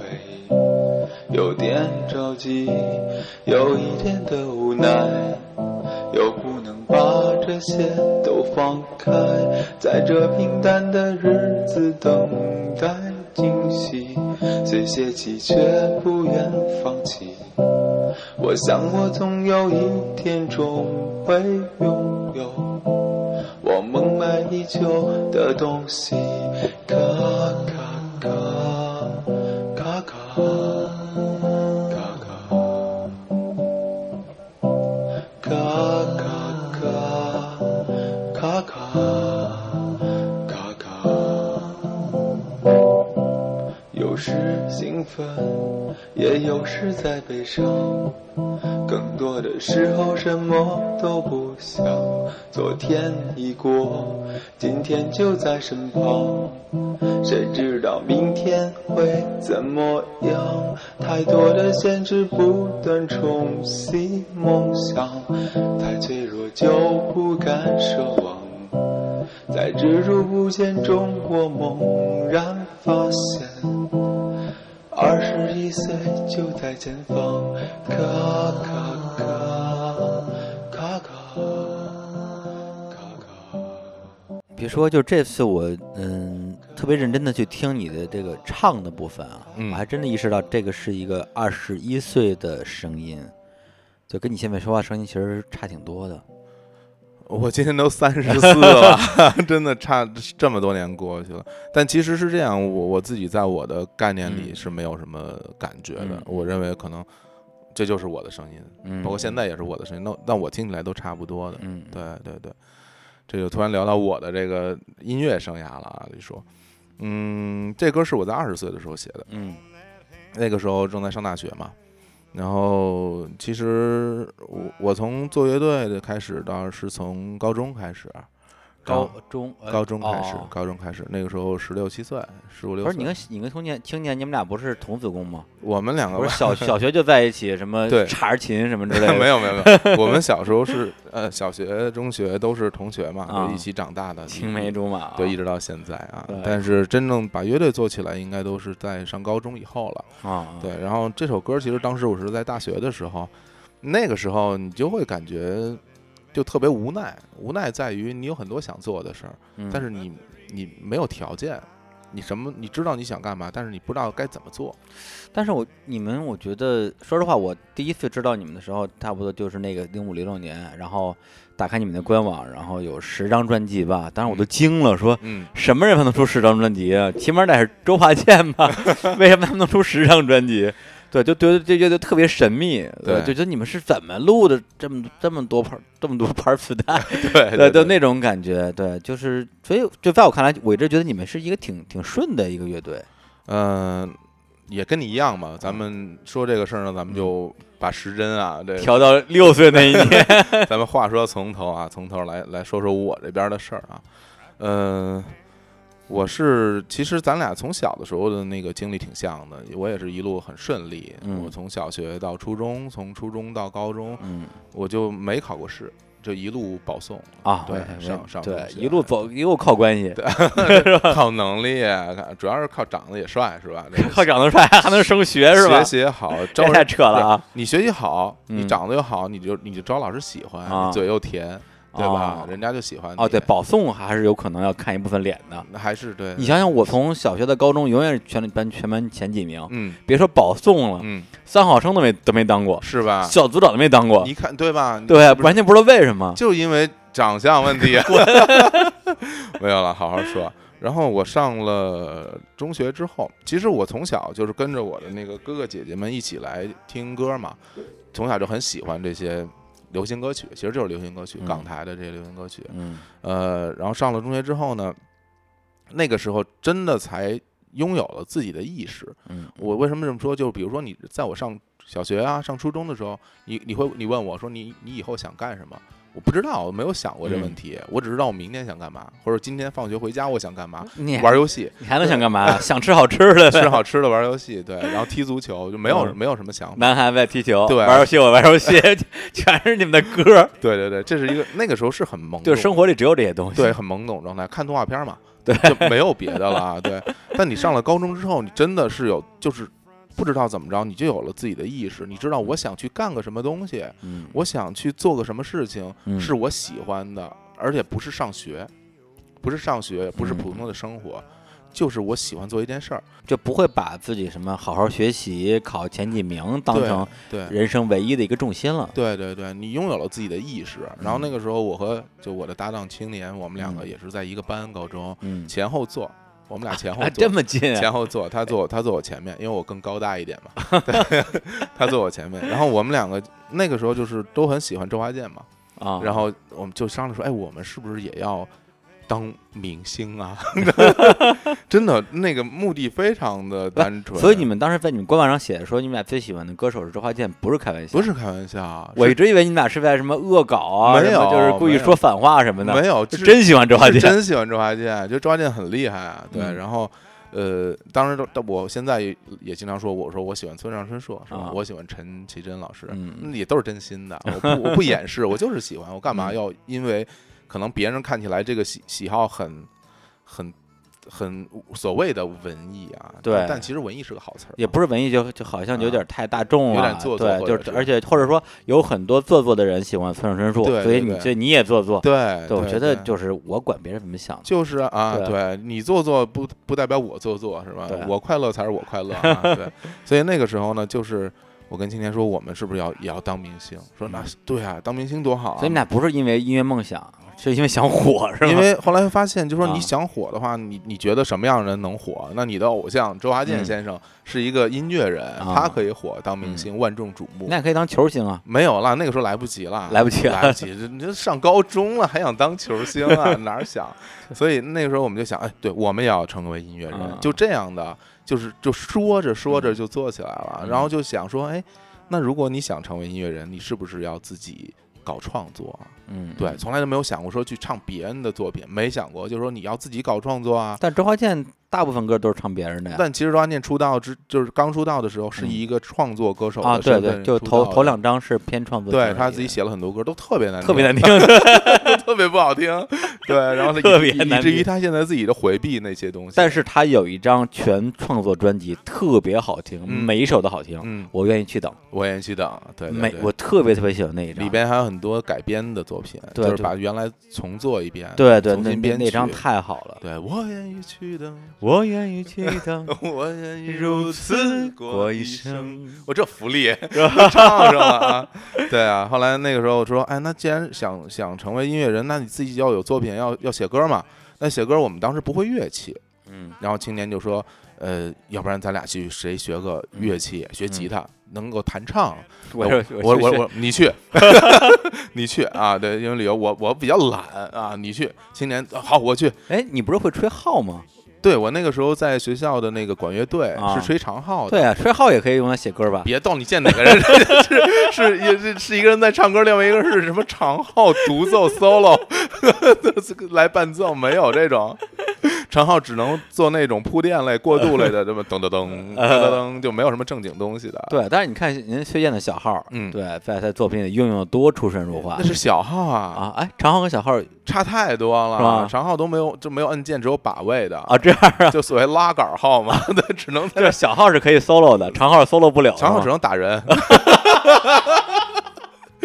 是一种武器，对，七种武器之首是吧？ 对啊，然后呃后来青年就去学了，去学吉他。学吉他的时候有还有一个特别有意思的事儿，然后因为那个吉他班儿在东城区嗯文化馆，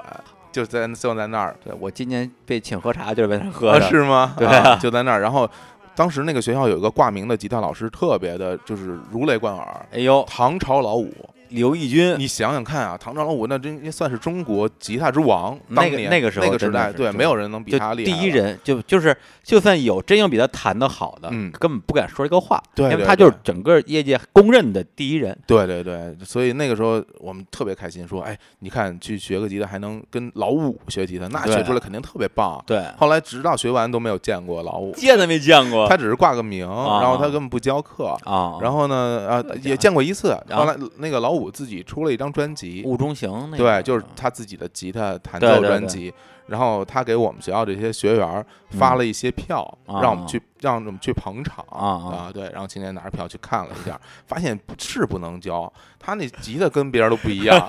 弦都多，关键就是他那个嗯造诣的吉他老师教你，其实也教不了，你没法学，没法学。哎对他手那无影手跟抹布 似的，你你这个手都要剁手的人，我们当时就管这个吉他弹的差的人嗯叫说回家要剁手，嗯，嗯因为弹的太笨。对你看别人都都那边 solo 揉啊、推呀、拧啊，你这边连个和弦都摁不住，摁个 F 都摁摁劈了那种。对，而且最可恨，同样一把琴，对就是就是你那把破琴，一百块钱那把什么红棉，对你给你老师，对对，对马上就对化腐朽为神奇，马上给你弹一段 solo，一特一个钟头不带停就的。特别牛。对你说对我对同样是这把琴，凭什么在他那儿就变那么牛啊？对啊，就因为我学过琴，我也我也学过琴嘛，后来放弃嘛，就嗯就觉得说我我对人生绝望了，我我又绝望了，吉他 也绝望了，绝对绝望了啊！后来青年就去学了，学了之后呢，我们就试着用吉他来伴奏，嗯然后也用吉他写歌，因为大家也知道，就是你创作的时候很可能是边唱，然后边用吉他套哎和弦进去。不是问题对啊，嗯就是你不是也写了很多歌吗？那你因为那是我后来跟青年学嗯啊你的，啊，你跟他学青的，年是我的吉他老师，所以啊老五是你的师爷是吧？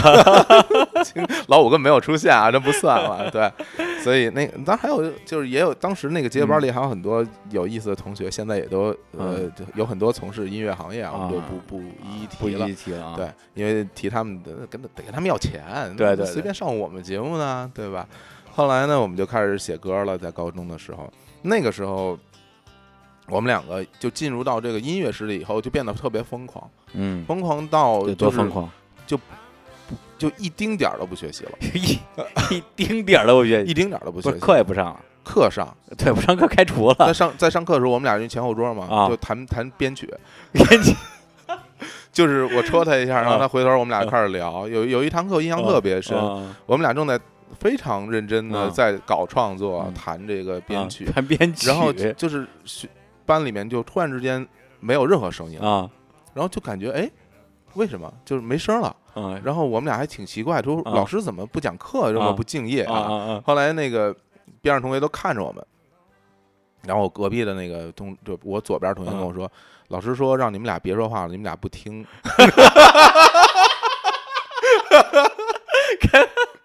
根本听不见，不是对，不是不听，是根本没有听到，没有听到。 热烈的讨论编曲，对 热烈讨论编曲，然后。一般那个午休的时段，嗯嗯我们俩就骑车回家了、嗯嗯啊，从学校骑自行车回家，大概需要二二十多分钟吧。啊，回家就去录作品，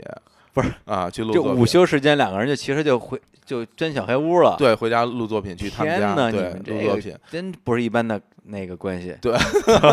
然后录好了以后，下午再骑车再再啊再上课啊嗯。但其实，在上课还是在在讨论论编讨论曲编曲， 就对是就这种录的不太好，晚上再录一遍，对对对，然后就以至于学习成绩一落千丈。啊，我那个时候其实之前学习不是蛮好的嘛，嗯，然后到一了路一路靠脸保送嘛，到了高三快高考的时候，基本上就是你看摸底考试吧，啊，就没戏了，就嗯二本线都上不了啊，二本线都上不了。那就是专科，对，然后我其实我们我们班啊，就是啊我们学校还是一个很好的一个高中。啊啊，对我的同学，基本上有一半儿都能上到一本线以上，哦，然后剩下一半儿基本都能在二本线以上。那那我们属于这种最差的那水你平，那你就就就属于倒数了呗，就倒数了，倒数了。我天呐，嗯，啊然不是后不是，嗯，问题是你就是弄音乐不也就是弄着玩儿这事儿吗？你上学弄弄不就完了吗？就是没有了，就所有生活里所有的时间都在干这个了，一永远不想别的事儿了。你就们你们那个出那个什么专辑，不是大学之后才是什么暑假寒假专辑吗？没有，我啊们那个时候 高中时候就出了好多了。高中出了好多专就辑一了直，对，一直在录歌呢，对。然后后来到了这个快高考的时候，觉得成绩真不行了，然后家里面就说，哎，不行就复读吧，嗯嗯联系什么复读学校，就我就已经做好准备嗯就去复读了。然后复读学校在特别远，在通州，通州。，对对对，那个陆河中学。哦哎，合着咱俩差点都变成复读生了，是对吧？啊对啊，我这我我是考上之后要退学，你是对差点什么都考不上。对后来嗯就去参加高考，啊参加高考之后嗯很意外，就是啊上线了。上线了，那个呃二本线四百四十分儿，啊我啊考了，我非常光荣的考了四百四十一分儿，这这对，这还冗余压了。压线， 还冗余了，还多考了多考了一分分儿，儿浪有点浪费，浪费有点浪浪费。然后那个时候就就面临选择嘛，嗯，你是要去上大学，还是说你再重读一年重新再？我要是你的话，我肯定重读啊，其因为你想你压着线考上嗯的那个学校能什么学校？肯定反正对就对。不会特别行。如果在北京的话，就是什么当联时啊，联大、联大啊联大那种。那首先哎，不是海跑吗？海跑不不海跑就比上不了线也可以上海跑哦，海跑，哦哦，对，海跑是专科。对，啊然后呢，那个时候呢是考虑说，嗯，因为同学们都会上不错的学嗯校，然后你自己上一个什么联大，你肯定觉得很没面子，嗯觉得很丢人。但这个不是主要原因，嗯主要原因是如果我复读一年的话，嗯，哦它影响我创作啊。就是你复读的时候，你再跟那儿弄那些东西，就实在不好意思了，你是吧没法弄，它给你封闭起来了。哦哦，对对，那时候那时候好多复读班都是那种全封闭的，对一星期不许出校门儿，是吧都？在郊区，我根本回 不来，那怎么办？然后这，而且那时候也没有手机，也没有电话，对对也没有网络， 对，然后因为而且青年也考上了那个嗯大学了，对，然后他是准备去读大学了，那我想那就是不能耽误我的音乐事业，是吧？ 对，那我就去上海上了大学，哦，就是这样。到那个时候就去了上海，哦哦，然合后着你是被什么？就是因为考太次，然后被这个分配到上海的，相当于对对对对，然后因为那时候在看嘛，我那年呢是先出成绩。呃，后报志愿，嗯我出了成绩之后，我我一看，哎，上海好，上海是大城市，嗯对？吧？去上海还见见世面，对对，跟上海的音乐人一起切磋切 磋啊，对，非常开心啊，对，铁玉兰什 么的，顶顶楼马戏 团，对对对对，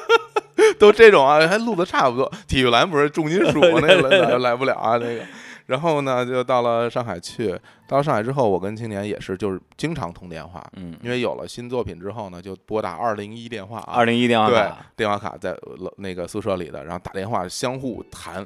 一边谈一边唱。幸运的是，咱们那会儿嗯每个宿舍里都有电话了，对，就比如果别人比我再大个可能三四年，嗯，整个一个楼就一个电话，对，那样的啊话，那那你可那出了名那了。我就被人打死了。对呀、老跟人人人家人家谈恋爱的人都对不打然后扰你跟你跟一男的我一直跟一男的 那边弹 唱，谈谈说说你你你听这个怎么样？ 听这作品怎么样？这这这这让人打死。而且你想，那时候疯狂到什么程度啊？就是你完全没有觉得就是不好意思，嗯你完全没有觉得你做的不对。嗯嗯，其实你按理说啊，你说作为一个高中生的话，你至少应该呃学习像像回事儿吧？对至少应该那个考上一个不错的大学才对。人毕竟家长给你出了钱让你上学去，你这天天搞这些，但那时候没想过，嗯没有想过，就就就想我一定要出名，我一定要成为大歌星，不是你真的不是为了音乐梦想，就是就是为了当歌星对，是吧图名图利 啊，对对啊，成名之后可以戴墨镜啊，对，可以参加签售会但，是不成名也可以戴墨镜，嗯，这这也眼可睛以散瞳 了是吧？对，也可以签售啊，顶多没人 呗。对啊，所以所以当时我们就这样一直在坚嗯持写歌，然后每到这个暑假、寒假回到北京来，就把我们这个整个这一学期的作品归结一下，然后去录一个新的专辑出来。所以这你们那这时才有了寒假专辑哦和暑假专辑的概念。对，呃我当时一直以为说你们这什么暑假专辑、寒假专辑是一个特别牛逼的一个什么行销概念，呃对对对，其实其实不是，就是就是真的暑假和真的对是寒假， 对特别 real。暑假录的就是暑假专辑。 对对对。哎呀，然后哎，就那那哎嗯那那我最爱的那张那个《历险记》是暑假啊暑假专暑辑假啊的暑假专辑啊，因为暑假的是时间长，时间长，对大大碟大制作，大制作大制作寒假因为时间短，对，寒假时间短都 是 live，直哎接直接 live 录，拿个爱华的随身听，然后就那样录。呃，时间就，然后我其实，在大学时候还有过什么吉他社啊，嗯然后也也吉他社社长什么的，也带哦着带着大家一起玩就儿你。的吉他水平对，就特别差，就是我那水平，真是只会扫弦对啊，也能当社 长。但是范儿正。然后呢，其实这样一直弄下来呢，我们就是自己觉得其实弄得还蛮顺利的，嗯然后就不知不觉大学就毕业了。大学毕业以后呢，就回到北京来，然后也有朋友介绍，然后就说：“哎，你们既然有这个作品啊，嗯有有乐队，你们就去演演出嘛。对对，”当时没想过，当时没有想过说啊，我这我想自己在家录，录完给大家听就好了嘛。嗯，还要去演出啊，就很还是挺忐忑的。第一次演出印象很深，在新豪运，哦，嗯那个女人街，嗯啊，然后在新奥运的演出呢，就是我那个时候北京的那个音乐圈，二零零四年，嗯，大部分都是那种摇摇滚、金属，都是这种。而且那时候毛啊，还有那个呃愚公移山都没有呢，那时候对那时候连老愚医都没有呢，没有对那时候就是就是新好运农民高地，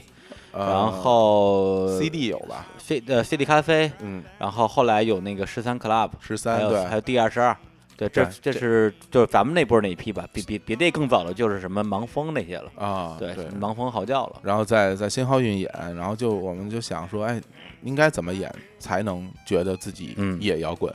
因为人野家都摇摇滚滚，所以就我们就演了很多非常野的嗯摇滚， 就是你们就是胡唱，有什么野的歌吗？就就是歌词野，啊， 对，什么有学习贯彻三个代表 啊，什么雄鹰直往高处飞啊，什么的，就是听名字是不是很想听 啊？我一点都不想听，什对 啊么，玩意儿？就在那儿， 真的就是啊后来我们演完之后，就台下的听众就惊呆了，嗯，没有见过。俩小孩儿穿着足球运 动服上来就唱这些东西，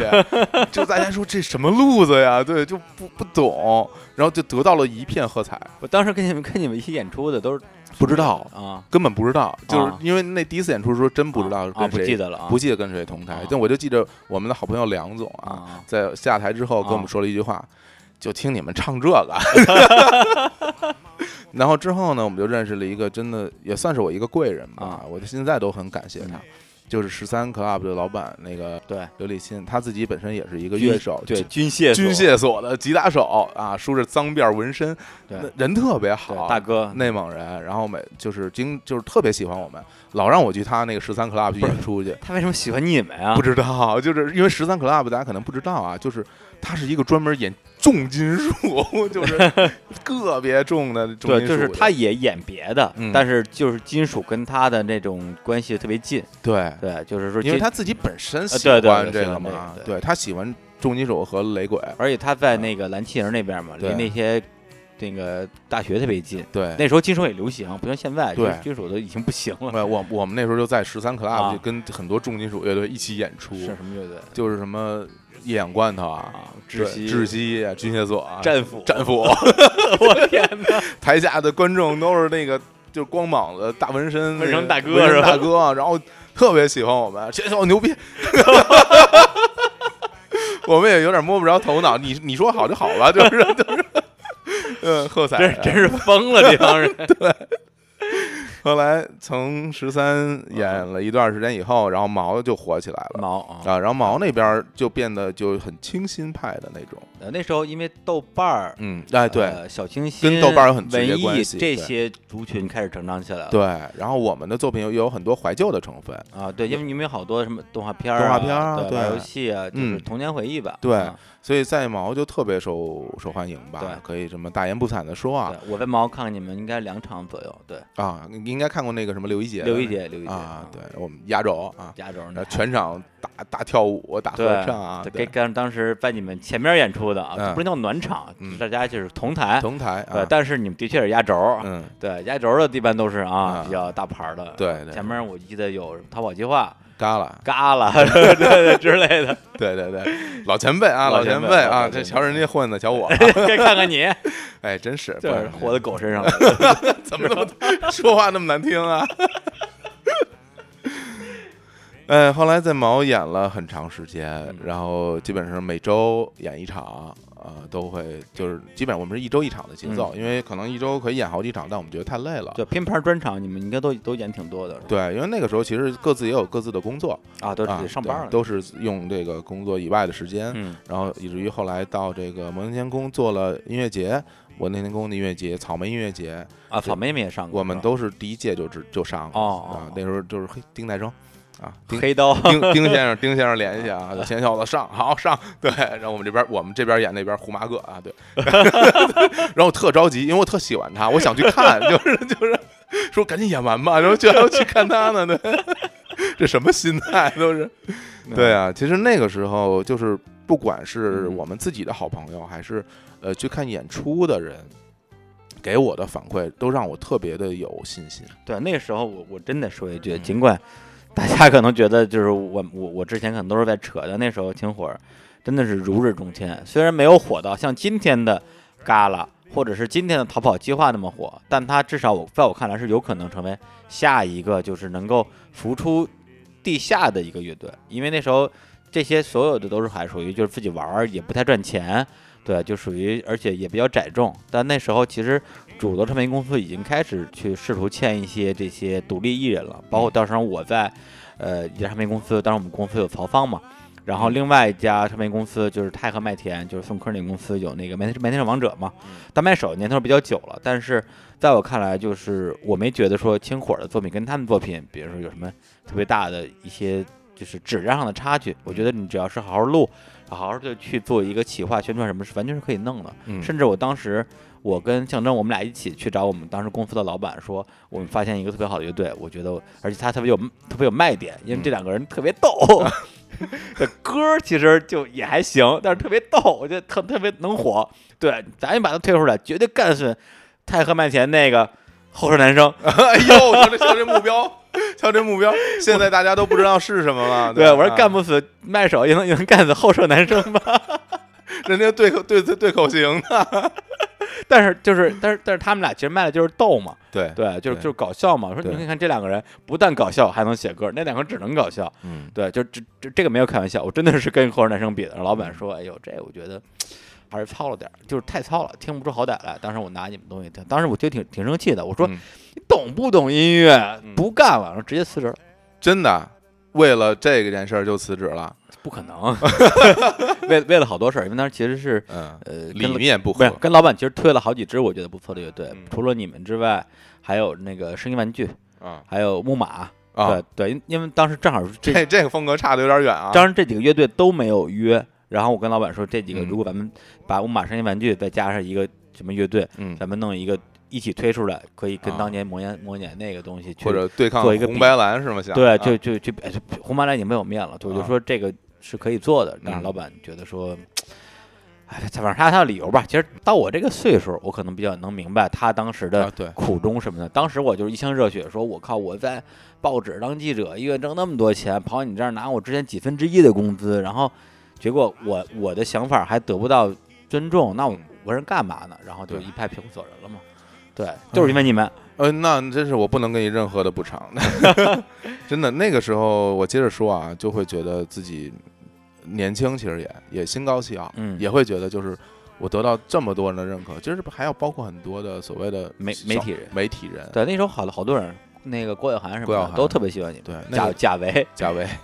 对，还有什么春树什么的，对，对对，那个时候真的就是自己就特别有有自信，嗯然后呢就摔了一狠的，嗯对，就摔了，狠狠的摔了一跤啊。嗯就是我们当时，呃，那段时间就很想真正的从事这个音乐这行业啊。嗯，然后呢，那你这既然想这样做呢，你就要去和唱片公司合作。对对，那个时候这是你唯一的一条路。那我们又不想和国内的这些唱片公司合作，说实话啊，比如说摩登、呃经文，然后啊这些唱片，嚎叫啊，嚎叫，我们都觉得跟我们的这个形象气质不太一样，嗯因为我没有把自己定位成一个所谓的摇滚或者 rock，是没有没或有，者是以地对下，，对，我们就是认为我们唱的就是生活流行的作品 pop，我觉得你们对自己的这个认定位有问题，啊定位有点问题可，可你可以这么对，说啊，你觉得自己是什么不重要，重要的是别人觉得你是什么，你，我觉得你这话说特 别对啊，特别对，这就是为什么就摔了一特别狠的。 然后那个时候呢，我们就把自己的觉得不错的作品，呃，收拾了一张所谓的 demo，嗯啊，就是拿拿着这个东西就去北京所有的这些我们觉得可以合作的这种唱片公司，比一如说个一个的去跟他们谈啊，比如说。当然，首先滚石了，滚石，我们最喜欢的是滚石了，对吧？滚石、华纳、嗯，百代，当然还有 海蝶你这全啊，对你这全是对对对，国际四大唱片那种，对，因为我们觉得我们是这样的我觉得呀，你就是什么周华健我接班对人，我就是这样的，对啊对，我们就无意活该。就一个一个的去去跟人家哦，我聊想起来，上次我啊去你们家那个玩儿，嗯，当时你家有有盘 CD，什么写什么老段听了都说好，对，那个唱是那是专门给那个滚石老板那个段中坛做的一张，啊然后为了让吸引他的注意力，上面名字叫做“老段都说好”，老段都说老段看了听了都得都得说好，名字就知道这个，你肯定也觉得好，啊但老段就杳无音信啊，收下了这张以后就再也没有任何回信儿了啊。对我问老段说怎么办，嗯老段说这个基本上很难，你看又回到周华健了吧？对吧？然后我就去一个一个跑，得到的所有的反馈都是极其负面的，嗯就是基本上就是就你们这不行，你们就什么呀？这是对，啊就是，然后你去一个是这样跟你说，去三四个所有的人都跟你这样说，你当时就就会有一种自我怀疑，说那我之前得到的信息嗯是不是、是不是不对的？嗯嗯嗯因为人家是专业的唱片公司，他们懂音乐、懂市场，我是这样看待他们的。嗯然后，但他给你所有的回应都是那种，就是一点儿机会都没有啊。那你会让，就是就让我们当时那么心高气傲，那么觉得自己很棒的那那种心情，一下就一落千丈。对嗯，我觉得其实两方面我都能理解，一个是如果是以一个这种传统的唱片行业、唱片工业的角度来看你们的作品，的确很难去解读出你们的这种商业价值或者流行潜质，嗯或者者说甚至你硬说自己是流行歌曲，我可能都有点存疑，因为你们跟、的确跟地下那些妖艳贱货不太一样。嗯，但是跟那些流行的妖艳贱货也不太一样， 就是一个很怪的东西。对，但是反过来讲，我也能能解那种心情吧，因为我仅仅是作为一个，就是通过一个朋友介绍，我们就见过一次面，说过一次话，大但概是二零零六年零六年左左右右。但是你啊可能当时对我就就是一点印象都没有的一次见面吧，没有，一点儿都没有， 是吧？ 不直言不讳，真没有，真没有啊，我就觉得不认识。是吧？对，对。嗯，然后就嗯就是我仅仅是作为你们的一个普通歌迷，我跟老板推荐你们的作品，然后被他说的一无是处，我都很生气，对我都觉得挺生气的。对，然后后来到了二零一二年或者一三年的时候，我都我现在都有点记不清楚了那个时候嗯这些事儿，然后我就会觉得我厌倦了，就是一方面就是你不断的演出，其实是在不断的重复自己之嗯前的作品，然后呢，另外一方面就是看不到希望，嗯，你不知道怎么去实现你想要的所谓的叫叫音乐梦想吧，你就实现不了。嗯没有办法，谁也不认识，然后什么东西很多的编曲方面你也不会，我就感觉特别的失落。不然后会你学呀、当时你们有那么多的嗯那个时候，圈里的好朋友，就是什么什么后沙的鼓手啊，什么嗯，好多乐队的乐手都在给你们当乐手，就嗯就可以你可以跟他们一起做呀。没有那心情。因为当时就觉得一方就是还是要坚持认为，就是我这样就已经是特别好了。哦，我我认为我这东西特别好，嗯但是你不认可我，然后我也不想做特别多的改变，然后你就 你还说自己不是摇滚， 你这太摇滚精神摇了。 摇滚摇滚摇滚。呃，不是我的错，是世界的错。哦对，然后后来我就我就跟青年说，我说我不想演了，不玩了，不想演了，就是，然后从那之后我们就没有什么演出了，一直到其实是一直到现在的。那这件事儿，我现在回想起来，其实你要问我说我的人生这么多年有没有一个挫折，那我就说这个挫折对我来说就是一个最大的挫折，它让我丧失了全部的自信和信心。我是一个特别有自信的人，我不论做什么事，嗯的的确 是一个我是我是一个非常有，就甚至有点盲目自信的人，迷之自信的对人。，但但这件事儿给我打击太大了。另外嗯还有一点就是，我现在回想起来，我当时真的不够努力，嗯就是我没有，就像你说的，嗯，你不会去学啊，对啊，你你你觉得他们说你哪儿不好，你去改嘛。对啊，但我真的并没有说因为受到这个挫折而去，哎，我去再努力，我去再奋发图强，我把我东西做得好，我就让你们摔你脸上，让你看看我现在怎么样，嗯对吧？但我也没有那样做，所以到了大概一三年、一四年那那这段时间，二零一二年、一三嗯年就这段时间，我特别的消沉，我就觉得，呃，我可能就是一个一辈子在这种企业里上班的一个工作人员了吧。然后我的这个音乐的梦想可能就就结束了，就再也嗯不会有了。你跟青年那段时间是不是因为这个事情会有一些分歧？因为有的时间有嗯挺长一段时间好像都是他一个人在演出，然后你就就呃，不知因为不其知道干实嘛去其实了中间有一段时间，我已经感觉到有点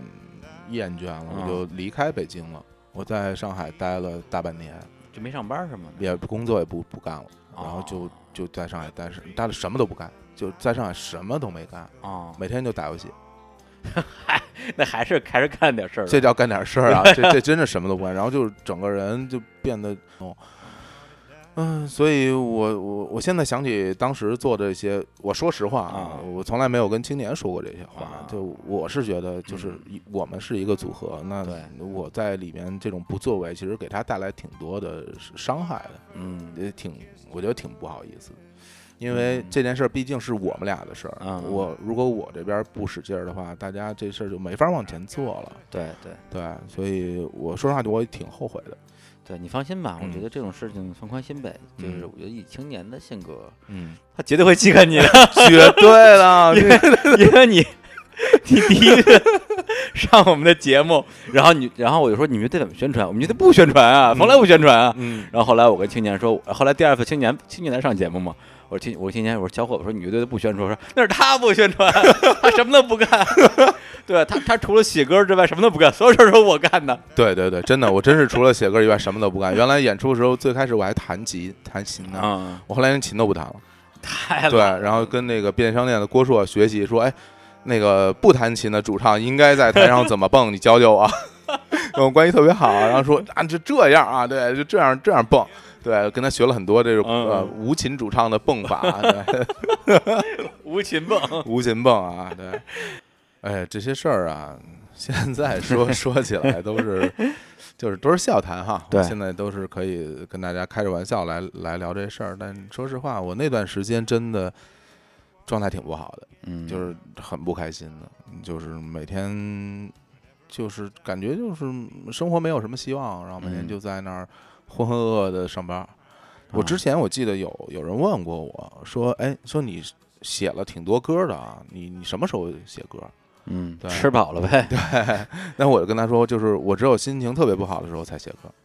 为什么？因为心情好的时候都开心去了。就玩儿去了是吧？对，这真的是实话，不是开玩笑。啊嗯，你心情好的时候，你可能跟大家一起吃吃饭、玩玩，是吧？喝喝酒，大家一起踢踢球，你很开心啊。嗯嗯那只有你在心情很很低落的时候，你才需要有一种嗯途径来发泄你内心的那种所谓的苦闷嘛。嗯嗯，嗯对也那是，那我的方式就是把它写成歌，所以很攒多攒着是为了写成歌， 咱就是为了写成歌，所以很多歌听起来没有那么的沉重。那嗯但是其实我的作品，李叔应该知道，对大部分都是挺不开心的。对，其实你的作品我觉得很有意思，就是说你经常用一个很很欢快的旋律，嗯然后唱一个其实有点忧伤的一个一个歌词，对对，这是这是打动我的点啊，对，所以那个时候的生活状态就很像我当时就是跟那个边咖边想一嗯同时期的写了一首歌，叫做《历险记》。啊，《历险记》 《历险记》很多人说，哎，《历险记》这歌真欢快，真好听。对然后我其实有时候心里会想，你有没有仔细看啊？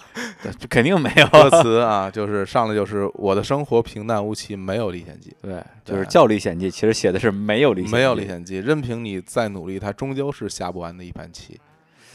嗯，这个其实我觉得。就跟你们乐队当时的状态其实可能有点像吧，嗯对，本来给人感觉是特别好的一个一一盘棋，然后嗯我们这些看看见下棋的人都觉得很精彩，然后嗯突然之间下棋的人就走了，然后就丢了一盘残棋在这个地方。如果对就是其实到今天来看，如果经济小伙未来不付出、不再出任何的作品，嗯那就是一盘残棋，永远丢在那儿。对啊，就是这样，很遗憾吧？是肯定很遗憾哈。也是，行吧，那我们先听嗯听这首歌吧，历险记》，然后也大家感受一下我当时的苦闷啊，不能让我一个人 哎哭。来，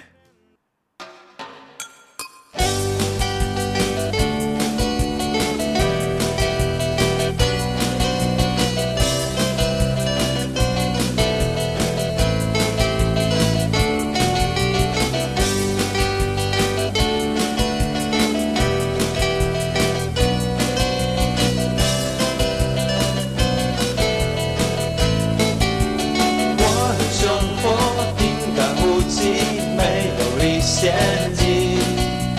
没做出什么争议，也没有要学习，吃点早餐，喝点咖啡，听听收音机，这样日子挺得意，我自己看着也觉得满意。小时候不着急，长大了不在意，反正怎样的生活都不由我决定。还有没什么了不起，你也不要在意，任凭你再努力，它终究是下不完的一盘棋。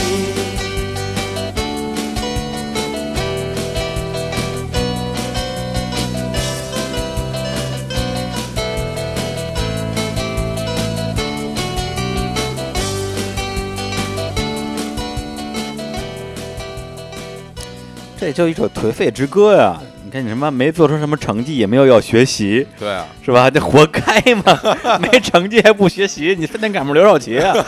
是吧？什么啊？这都是对啊，就是就觉得不知道该怎么办好，啊对，所以迷就茫对然嘛，后就年自轻自人自暴自弃嘛，自暴自弃了。啊。不过其实说起来啊，我觉得，就到现在我都觉得其实挺挺挺挺挺神奇的啊，跟小伙子一起做节目。嗯，怎么说啊？为为什么呢？因为他如果作为一个一个电台主播来讲啊，我觉得还是就是很年轻啊，啊年年轻有为啊啊，但是呢还是略显稚嫩。哦，这个我承认呃，，对，还这个我承认还有很很大的上升空间。对对对对，嗯，就是说，因为其实我也对自己的所谓的电台节目也听了，嗯然后我也对自己也也有一个评判。对如如果说，呃，满分是一百分的话，嗯那我很可能仅仅得到了一百五或者一百八什么你的这不种。要脸，你二百五吧你。对对对，还可以生成到二百五的这个空间。哎呀，就是对，但是呢，说过来就是，但是当一旦我不是以这个电台上的一个这种拍档，而是以乐队的一个粉丝和迷妹的角度看他的时候，就觉得说，我天，我来跟天津小伙子的小伙子一起录 音，哎 呀，这个太幸福了，这个太幸福我了。还有这种感受啊！对啊，关键在于之前我觉得也就罢了，对，因为毕竟是吧，你们乐队也也已经是吧解散啊，没有解散啊没有没解解，没有解折服，折服折服，对蛰伏这么多年了啊，对就慢慢的，我内心中的这个一团火也逐渐的冷却啊，接近熄灭了。就后来小伙子做了一个节目，就跟你我结婚，我我要变成结婚的粉丝，这个就实在是有点儿，永远逃不脱我的魔掌啊！对对对，有点无法自持了，这太、嗯太可怕了，太可怕了。呃，其实，哎，说正经的啊，刚才李叔说这个，我我觉得就是开玩笑啊。对，那个我我其实啊，在这儿还真的是要感谢李叔一下的，嗯对，就开始进入了相互吹捧的这个阶段啊。哎，但正经说，真是因为我李叔喊我来之前做《大内密谈》的嘉宾的那段时间，真正是我嗯感觉最无助的时候，人生最低谷，最人，生最低谷。然后也是通过中间我们俩共同认识的一个朋友。嗯来说，哎，有个电台节目，嗯，李志明想让你去哎啊，你说李志明是嗯李志谁？说想让你当嘉宾去去啊聊一期，哎，你我觉得你挺合适的，你应该去试试。嗯然后，呃但说实话，我当时对 李叔。哎，我们俩其实是微博有关注啊是对吧？但我完全不知道这就是长什么样儿，对。 对，就仅仅是微博关 注，然后他礼也节礼节性的，他也不记得关，他也不记得见过我这件事儿，我嗯太伤心了。那个真是不记得了啊啊，那个是真不记得了。然后后来没事儿，，这这很正常，因为对那个时候你是大明星，哎呦，我们是小粉丝。那不，敢当，不你敢记当。得什么时候？半年前我翻出一张照片来，嗯，你跟敢叔的合 影，敢叔不是从哪儿翻出来的？我都傻啊，了，对对我都啊啊啊，对啊，你翻出来的，我翻出来的，我翻出我哎，我说哎，我这这不是陈 敢吗？为什么我跟他还要合影啊？那是更不就我我这我坐在十那儿，十年前的照片我，坐在那儿一脸冷漠，陈敢笑跟花儿哎似的。 对，其实是当时他他所在的那个网站在给你们颁一个什么奖，对对对对对对对对他是老板，哦， 然后你们也不知道这人是谁这，不知道是谁说说过来合影，合吧。 但但我来嗯了，做了这个节目之后，我我真的就感觉到，首先我很喜欢嗯，我很喜欢做节目，然后呢。呃，我从大家的反馈上，我也得到特别大的认可，这让我觉得，哎，我是不是又找到了一个我能够做的事儿？我我可能真的不用一辈子都当那种公司的职员，或者找到事业第二春了，是对吧，嗯当当然了，如果我在公司做的话，可能当然也不会说一直做职员，对，但是这条路就不一样啊 对，。就变成一个老职员，那 有那就被肯定要被 开、被分流。对分流，对，那我就想，哎我很喜欢这东西。然后后来也是李叔后来邀请我，嗯，就是成为正式主播来加盟嗯嗯《大内密谈》。其实嗯找你当嘉宾的时候，是因为我没嘉宾 了；咱们能不能不说不说事实的真相？ 找你当主播，是因为没主播。能不能保留一个美好的这个让我自己单方面觉得的幻想？嗯呃，我那个时候邀请我以后，我其实就觉得，哎呦，这件事儿，首先我喜欢，另外我觉得我能做好，然后更重要的是，呃，我不能再像之前做青年小伙子嗯一样、那样不作为、不努力，我不想再再后悔一次。对，我是希望能够全情投入，然后把这东西真的做好。对对，就好像齐秦的一首歌儿，是吧？就这一次，我绝不放手。，对对，这真的这一次绝对不能放手，所以真的很很感谢李叔能把把我从人生的深渊中，我觉得真的那那段时间对我来说就是人生的深渊。当时其实没觉嗯得，对，因为因为你这个人不就那样嘛，就是嘻嘻哈哈嘛。对，对当时咱们对对嗯录了好几次节目之后，我都觉得说这人，我我我不能说别的，我就是说，因为我之前喜欢，其实我比较喜欢我们乐队的歌儿里边儿，绝大部分呃，我最爱的其实都是一听就是你写的。嗯，嗯，对，就是因为你写的歌，第一是比较偏民谣风，然后第二个是，呃，歌词其实是比较忧忧郁的那种风格的啊不。开心。 对对，就不太开心，因为我就是一个不太开心的人，就喜欢听不太开心开心的歌。嗯那我觉得小伙子应该本人一定是一个像我一样忧郁的、细腻的、少内年嗯向的、敏感的，对一个少年。就来了之后大喷的， 特对，就我因为我知道你我我之前我知道你能喷，所以才让才让你来，但我觉得你一定还有还会有另外一面，嗯，就发现没有，没有， 根本没有，没有。就让我特别失望。说实话，真的，我觉得那个也是一种我、啊我自己和别人相处的方式吧，嗯也不妨直这么嗯直说跟大嗯家嗯说。就是一种保护吧。嗯，嗯对，嗯其实你自己内心很多东西，你说出来，别人也不见得能听懂。嗯然后你又掏心掏肺的跟对方去聊，嗯，我感觉我如果得不到回应的话，我说这些也没有什么意义。也，是，对，像我这种不分青红皂白就掏心掏肺的人，嗯，经常很受伤。 我是不掏心掏肺会死星人。 一见面就掏出来扔你一脸。 对对对，哎，谁的肺？但没有了。但你看，你看我们合作了这个两年多以后，才才才逐渐熟悉，对真的才才逐渐才熟悉，对对，就比较慢热。还是还是发现还是你原来认识的那个，那个还是我那之前我想象的对那那个人我想象的那对人，，对，因其为实作品是很难骗人的。作品就是难评人。嗯，对，其实说后来吧，我觉得电台这个事情，小伙子当时是被我 当时一拍脑门儿给揪过来的，我我也一样嘛，对，因为在就说回来说回回到我这个梦碎的二十一岁之后，我还是。呃，如我当时所愿的，毕业之后做了一个文字类的工作，做了记者，又如我所愿的离开了媒体行业，去做我那个时候最想做的事儿，就是做唱片的企划。对，然后觉得我可以帮助这些人，就是把他们的音乐做好。但是这些事情你发会发现有一个共同点，就是无论是做媒体去给人介绍一些我喜欢的好音乐，还是去唱片公司去包装那些我热爱的音乐人，比如曹芳啊，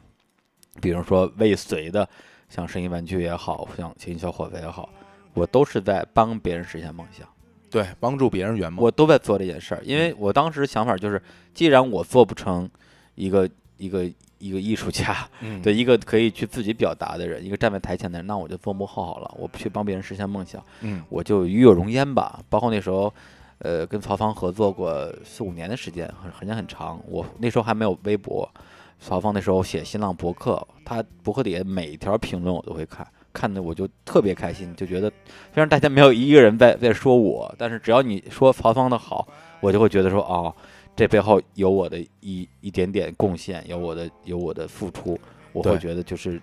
我的所有的努力是有价值的。对就你是一直在做这个事情，你包的括成就感的来源对对从这儿来。对，包括后来我跟 CMJ 的合作，我们俩当年在地铁里边偶遇，然后帮他一起来弄他的剧本儿。对他后来给我数编剧的名字，我觉得多少是有一点点羞愧的，因为我可以说一个字儿没有被他的这个漫画写过。就是，但为什么我挂一关编联合编剧的名字？因为所有的剧本的台词都是我们俩聊出来的。嗯，对，因为那个时候我已经不愿意去写任何东西，那时候我已经离开媒体很多年了。对，我觉得我能通通过每天每天跟他打一个小时电话，然后去讲我对剧本的想法、对人物的理解，或者用我的嘴说出一些台词，让他最后变成他的这个画出来的一些作品里边的内容。对，也也是我能够我能够为那些有梦想、有才华的人可以做的事儿吧。对，就整个是处于那么一个状态。但但是，老实讲，这样的一个循环，一个一个一个经历之后，你会发现一个事情，就是别人的梦想终究是别人的梦想。对你你的你的做法，它真的是一个折中的一个办对法，，折中办法就就是所谓取什么求其次的，对，就求就其就次的就做对，法，就是啊总比你什么都不做强吧。对，你就说开心嘛，也挺开心的，但是它就是有一个一个一个的巡回，因为呃，每个人有自己的人生吧，应该这么说。对其实到我最开始去录《大内密谈》二零一三年的时候，呃，咱也不说低谷不低谷吧，反正那段时间的确是我不太开心的一段日子，因为之前刚刚结束了一段儿各私事儿啊，对个人生活吧，个人嗯生活吧。嗯那段时间其实是有点借工作消愁，对，嗯有有有可能我半年的时间，每周工作七天，每天十一点之后下班儿，嗯对，因为我根本就不想跟家待着，嗯我就我就周末两天，对我的就是一旦偶尔休一个周末，我跟家待着的时候，其实整个人是崩溃的，就是属于精神方面就是情绪方面非常失控的一个状态。嗯对，一上班儿就好，然后一到周末，整个人就真的是门儿也不想出，饭也不想吃，事儿也不想做，其实什么都不做，就跟家里就躺着，然后也没看书，也没看片儿，就一躺躺一 ，天这就是然后那句歌词嘛，总是靠一点工作的马子才能够睡去 才能够睡去啊。对，在半睡半醒之间，听见水手说，对， 对，然后在那个时候，我就听见这个象征跟老贺说，嗯， 对，咱们来自己做个播客吧。嗯我说播客是啥 呀？不知道，根本不知道。但那时候老贺已经做了很长时间的那个迷失音乐了，然后他之前还参与过三角龙啊什么之类的。然啊后呢，而且那时候身边的很多的老朋友，包括呃糖蒜广播的 D 梦、坏蛋调频的王硕跟我分五，呃，他们都在做这个东西。我虽然一期都没有听过，但我知道有这么个东西，然后就被象征跟贺宇拉着去做了那样一个电台节目，结果眼一闭一睁，真的是屏幕一黑，三年后的感觉。对，就一路做过来了。在做过来的这个过程中，我觉得嗯，收获满满吧。就是之前也说过很多次，因为这个节目认识了很多的朋友，包括这些莫名其妙被我拉过来的主播。其实很多主播我都不熟，包括你，包括小兔，包括石老板，其实都是只见过一两次面儿的人。然后，其实是因为电台，大家反而建成了更好的朋友。呃，还有那些嘉宾，对这些嘉宾，我觉得至少小一半儿吧。嗯，现在跟我还是比较不错的那种，嗯，普通朋友啊，咱不能说是那种那种对朋友，对对，对就是你和青年那种朋友。但我觉得就其还是觉得非常有收获的。但我觉得最大的一个收获就是，我突然有一天，这突然的有一天，可能我觉得真可能是零百期之后的事儿了，就是突然意识到，也许我真的是很还挺适合做这个事情的。对，就是我原来我不通过我的一支笔或者是一个键盘，也能够用我的嘴去完整的、准确的对自己的心情、对自己的人生去做一些分享跟表达。就这种快乐，我觉得是不可言喻的。对，就是特别是当我的这种表达又能得到很多听众的回应的时候，对，就是就就这个这个事情它，它它虽然没有一个像之前我讲的一个电闪雷鸣的那一瞬间那一个点，对，但是就是每当我坐在麦克风前面，对，包括现在也包括今年的三四月份吧，那个时候其实正是我在告别我之前工作了三年的 POGO 看演出这样一个项目的时候，嗯那段时间，其实我整个人的状态是非常糟糕的，可能是我嗯这三十多年最糟糕的一段时间。嗯我对记我记得那个时候你整天的状态， 就是每次来梦，啊对，都是一脸愤怒 吧，也不能说愤怒，一脸反正就不开心，啊生无可恋。又又有点儿 又有点儿生气，但又不知道该冲谁发脾气的那嗯种那种感觉。是啊对那段时间真的是心里有好多的很多的憋屈吧，嗯对，就是也没法说，但是听节目的人听不出来，对，因为只有在打开麦克风的一瞬间，我我是发自内心的觉得特别开心，对我不是在装开心，对因为在这一瞬间我就开心，哪怕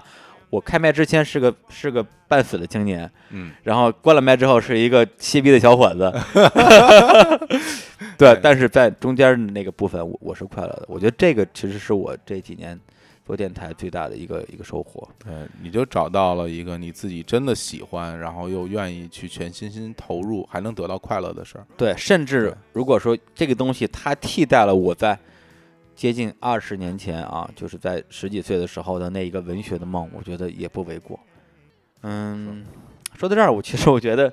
呃，能坚持听到这个时候的很多听众啊，在他们的脑子里一定充满了很多的黑人问号。嗯， 对，哎，这这个梗是不是过几年就过时了呀？很有可能、啊、大家都听都不知道黑人问号是什么意思了，。当然我也会有一种时代感时代感黑人问号。对，就像 就像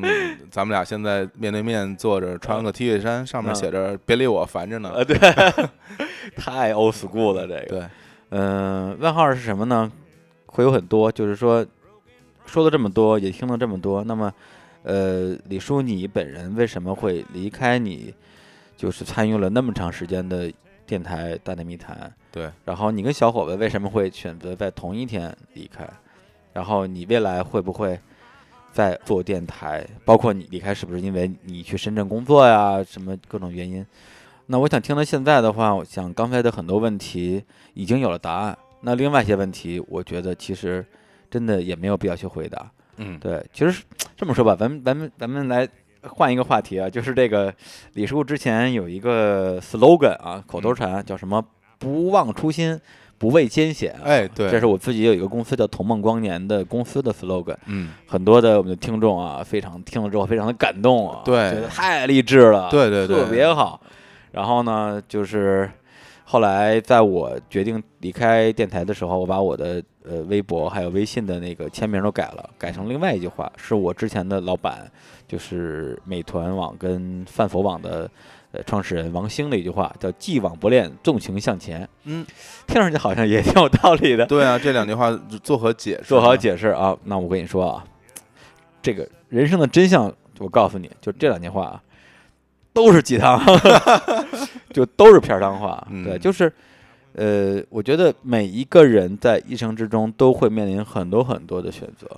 对你没法告诉别人说，你就一定要记住，永远要不忘初心，嗯，或者永远要做到既往不恋。对，哪有这些标准啊？对啊，对，谁告诉你坚持下去就一定胜利？谁又告诉你放弃之后就一定有光明？对，每个人的一生只有一次，每个人一生之中的每一次选择都只有一次，在这唯一的选择里边，只有你自己知道你的方向是什么，对，它会带来你什么样的一个结果。那你对我来讲的话，怎么说？就是你说离开呃大内，我什么样的一个心情，或者说我自己不留恋吗？我肯定会留恋，因为三百多期节目，我大概参与了将近三百期吧，然后名字都是我起的。嗯，如果有任何的一个机会可以留下来的话，我肯定会非常认真的考虑。呃，但是最后的结果就是我坐在这个地方，然后跟小伙子一起，以日坛公园这样一个全新的节目跟大家去继续聊我们没有没有聊完的上半场。那么为什么？是因为只有在这个地方，我才能够把我想做的事情做成。嗯、其实可能有很多大内密谈的老听众会觉得，哎，小伙子是一个新主播啊，啊，对，但小主播，对，如果大家仔细看一下时间的话，我在大内密谈已经做了两年多的时间了，从二零一四年，真 的，咱咱们岁数真岁数真是大了，对啊时间过得快，对，啊，从二零一四年到二零六一六年，对，那个也参与了那么多的节目，我还记得当时你我和周爱婷老师一起做的一期节目里，我说说了一句话，啊，我说，呃，今天我就坐在这儿，我就不走了，嗯，我就一直坐下去。啊我以为你，我以为你要在那儿睡觉 呢，不想回家了，当时可能大家认为是一句玩笑，啊但但真的在那一刻，我是真的发自内心的这么想嗯啊，我就觉得我喜欢这个东西，嗯然后我也愿意为它付出。那那我要做的是什么？嗯那就是做电台，无论是在哪个平台，我在把我的之前的遗憾，我要弥补过来，我要嗯全力以赴的把这东西做好。嗯嗯嗯。哎，说了这么多吧，我觉得我非常希望我们的新的听众，呃，特别是老的听众，能够理解我们两个人，而且在未来的漫长的时间里边，继续陪伴吧。嗯，对，把没说完的故事继续讲完。 然后在这儿，我也想特别的认真的感谢一下很多的之前在大内密谈遇到过的朋友，包括我们的百万听众，嗯，包括我们的这个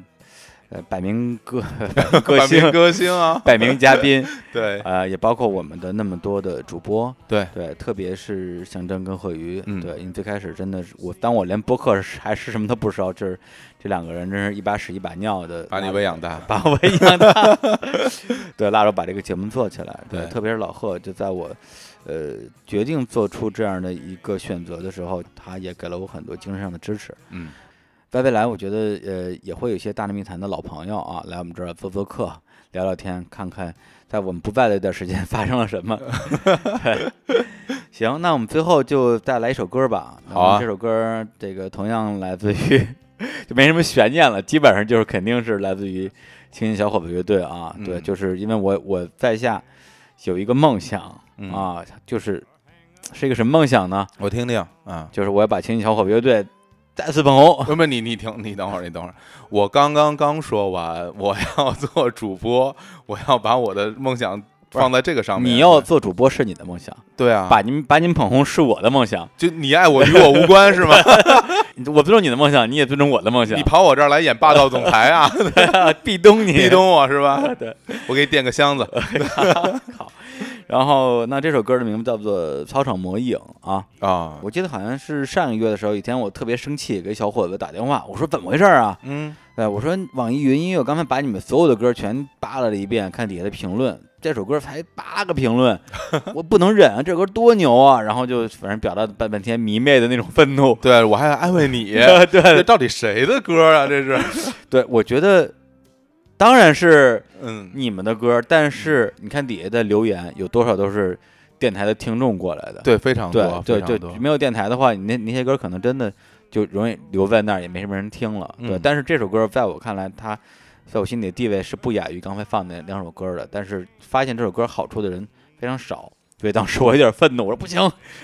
我要把他们捧红， 对吧？以后就靠我了什么之类的，哎对呦就就是莫名其妙的责莫任感，莫名的对真是啊激动了，半天。对，对这首歌为什么喜欢啊？我还是先念歌词吧。嗯这首歌是这样写的，就是回想起那年的时光，我不禁感伤，一转眼全都变了模样。那熟悉的草场，红砖做的围墙，还有爬满绿色的长廊，操场上的孩子依然背负着希望，依然没发觉自己在愤怒生长。我也曾像他们一样，轻松的、自由的，不用为活下去而改变理想。操场现在依然是属于孩子的天堂，依然有人在此彷徨。依然有孩子们用力摸着篮筐，长廊里依然有人在歌唱。哦，操场已经不再是属于我们的地方，我也不能在此徜徉。跑道上洒下的汗水已被遗忘，只有你记得我的模样。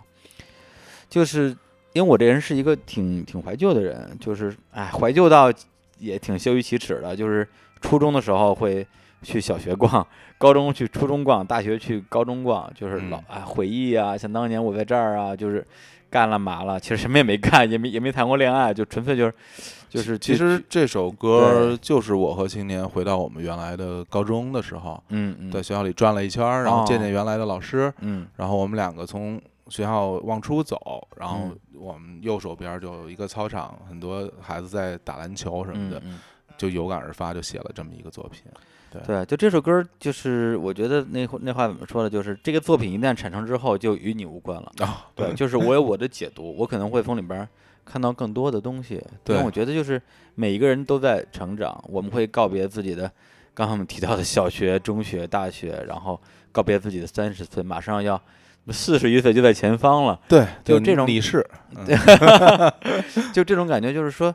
你总是在不停的告别，不停的改变。然后当你回到最初那个起点的时候，你看见那些孩子们在打篮球，在摸篮筐，你看见孩子在跑道上奔跑，你会想说，那当年我还是一个小屁孩儿，我还是个小数学家，对，还是一个有着文学梦想的一个青年的时候，我那些梦想谁会帮我记得？是篮筐会记得吗？是这跑道会记得的吗？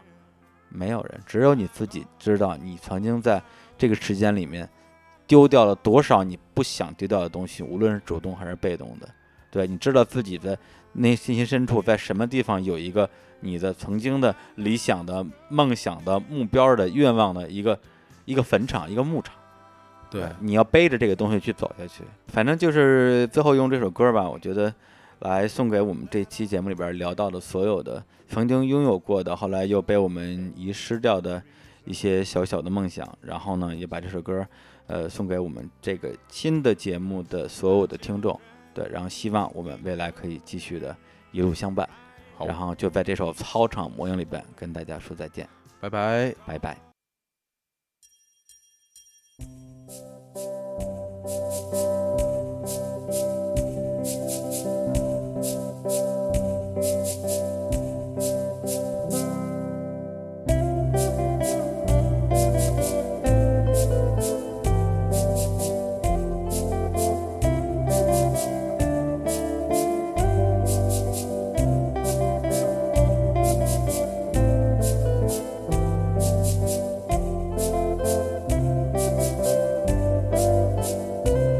回想起那年的时光，我不禁感伤，一转眼全都变了模样。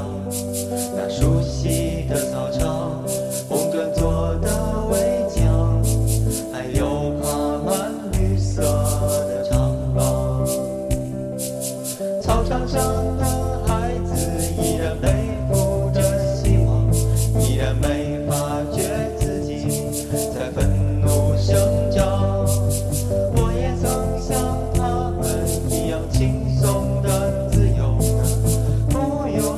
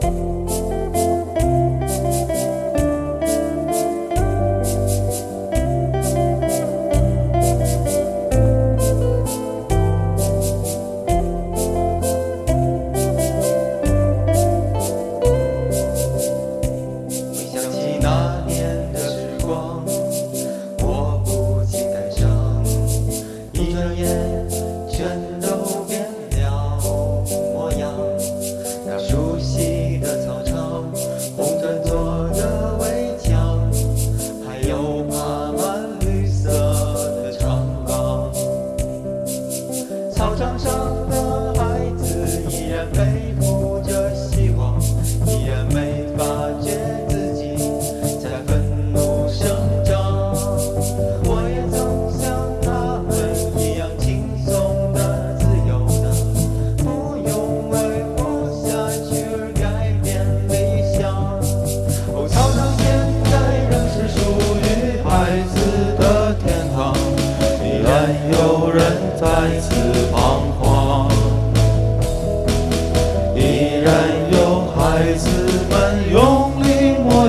我，长廊里依然有人在歌唱。哦，操场已经不是属于我们的地方，我也不能再次徜徉。跑道上洒下的汗水已被遗忘，只有你记得我的模样。跑道上洒下的汗水已被遗忘，只有你记得我的模样。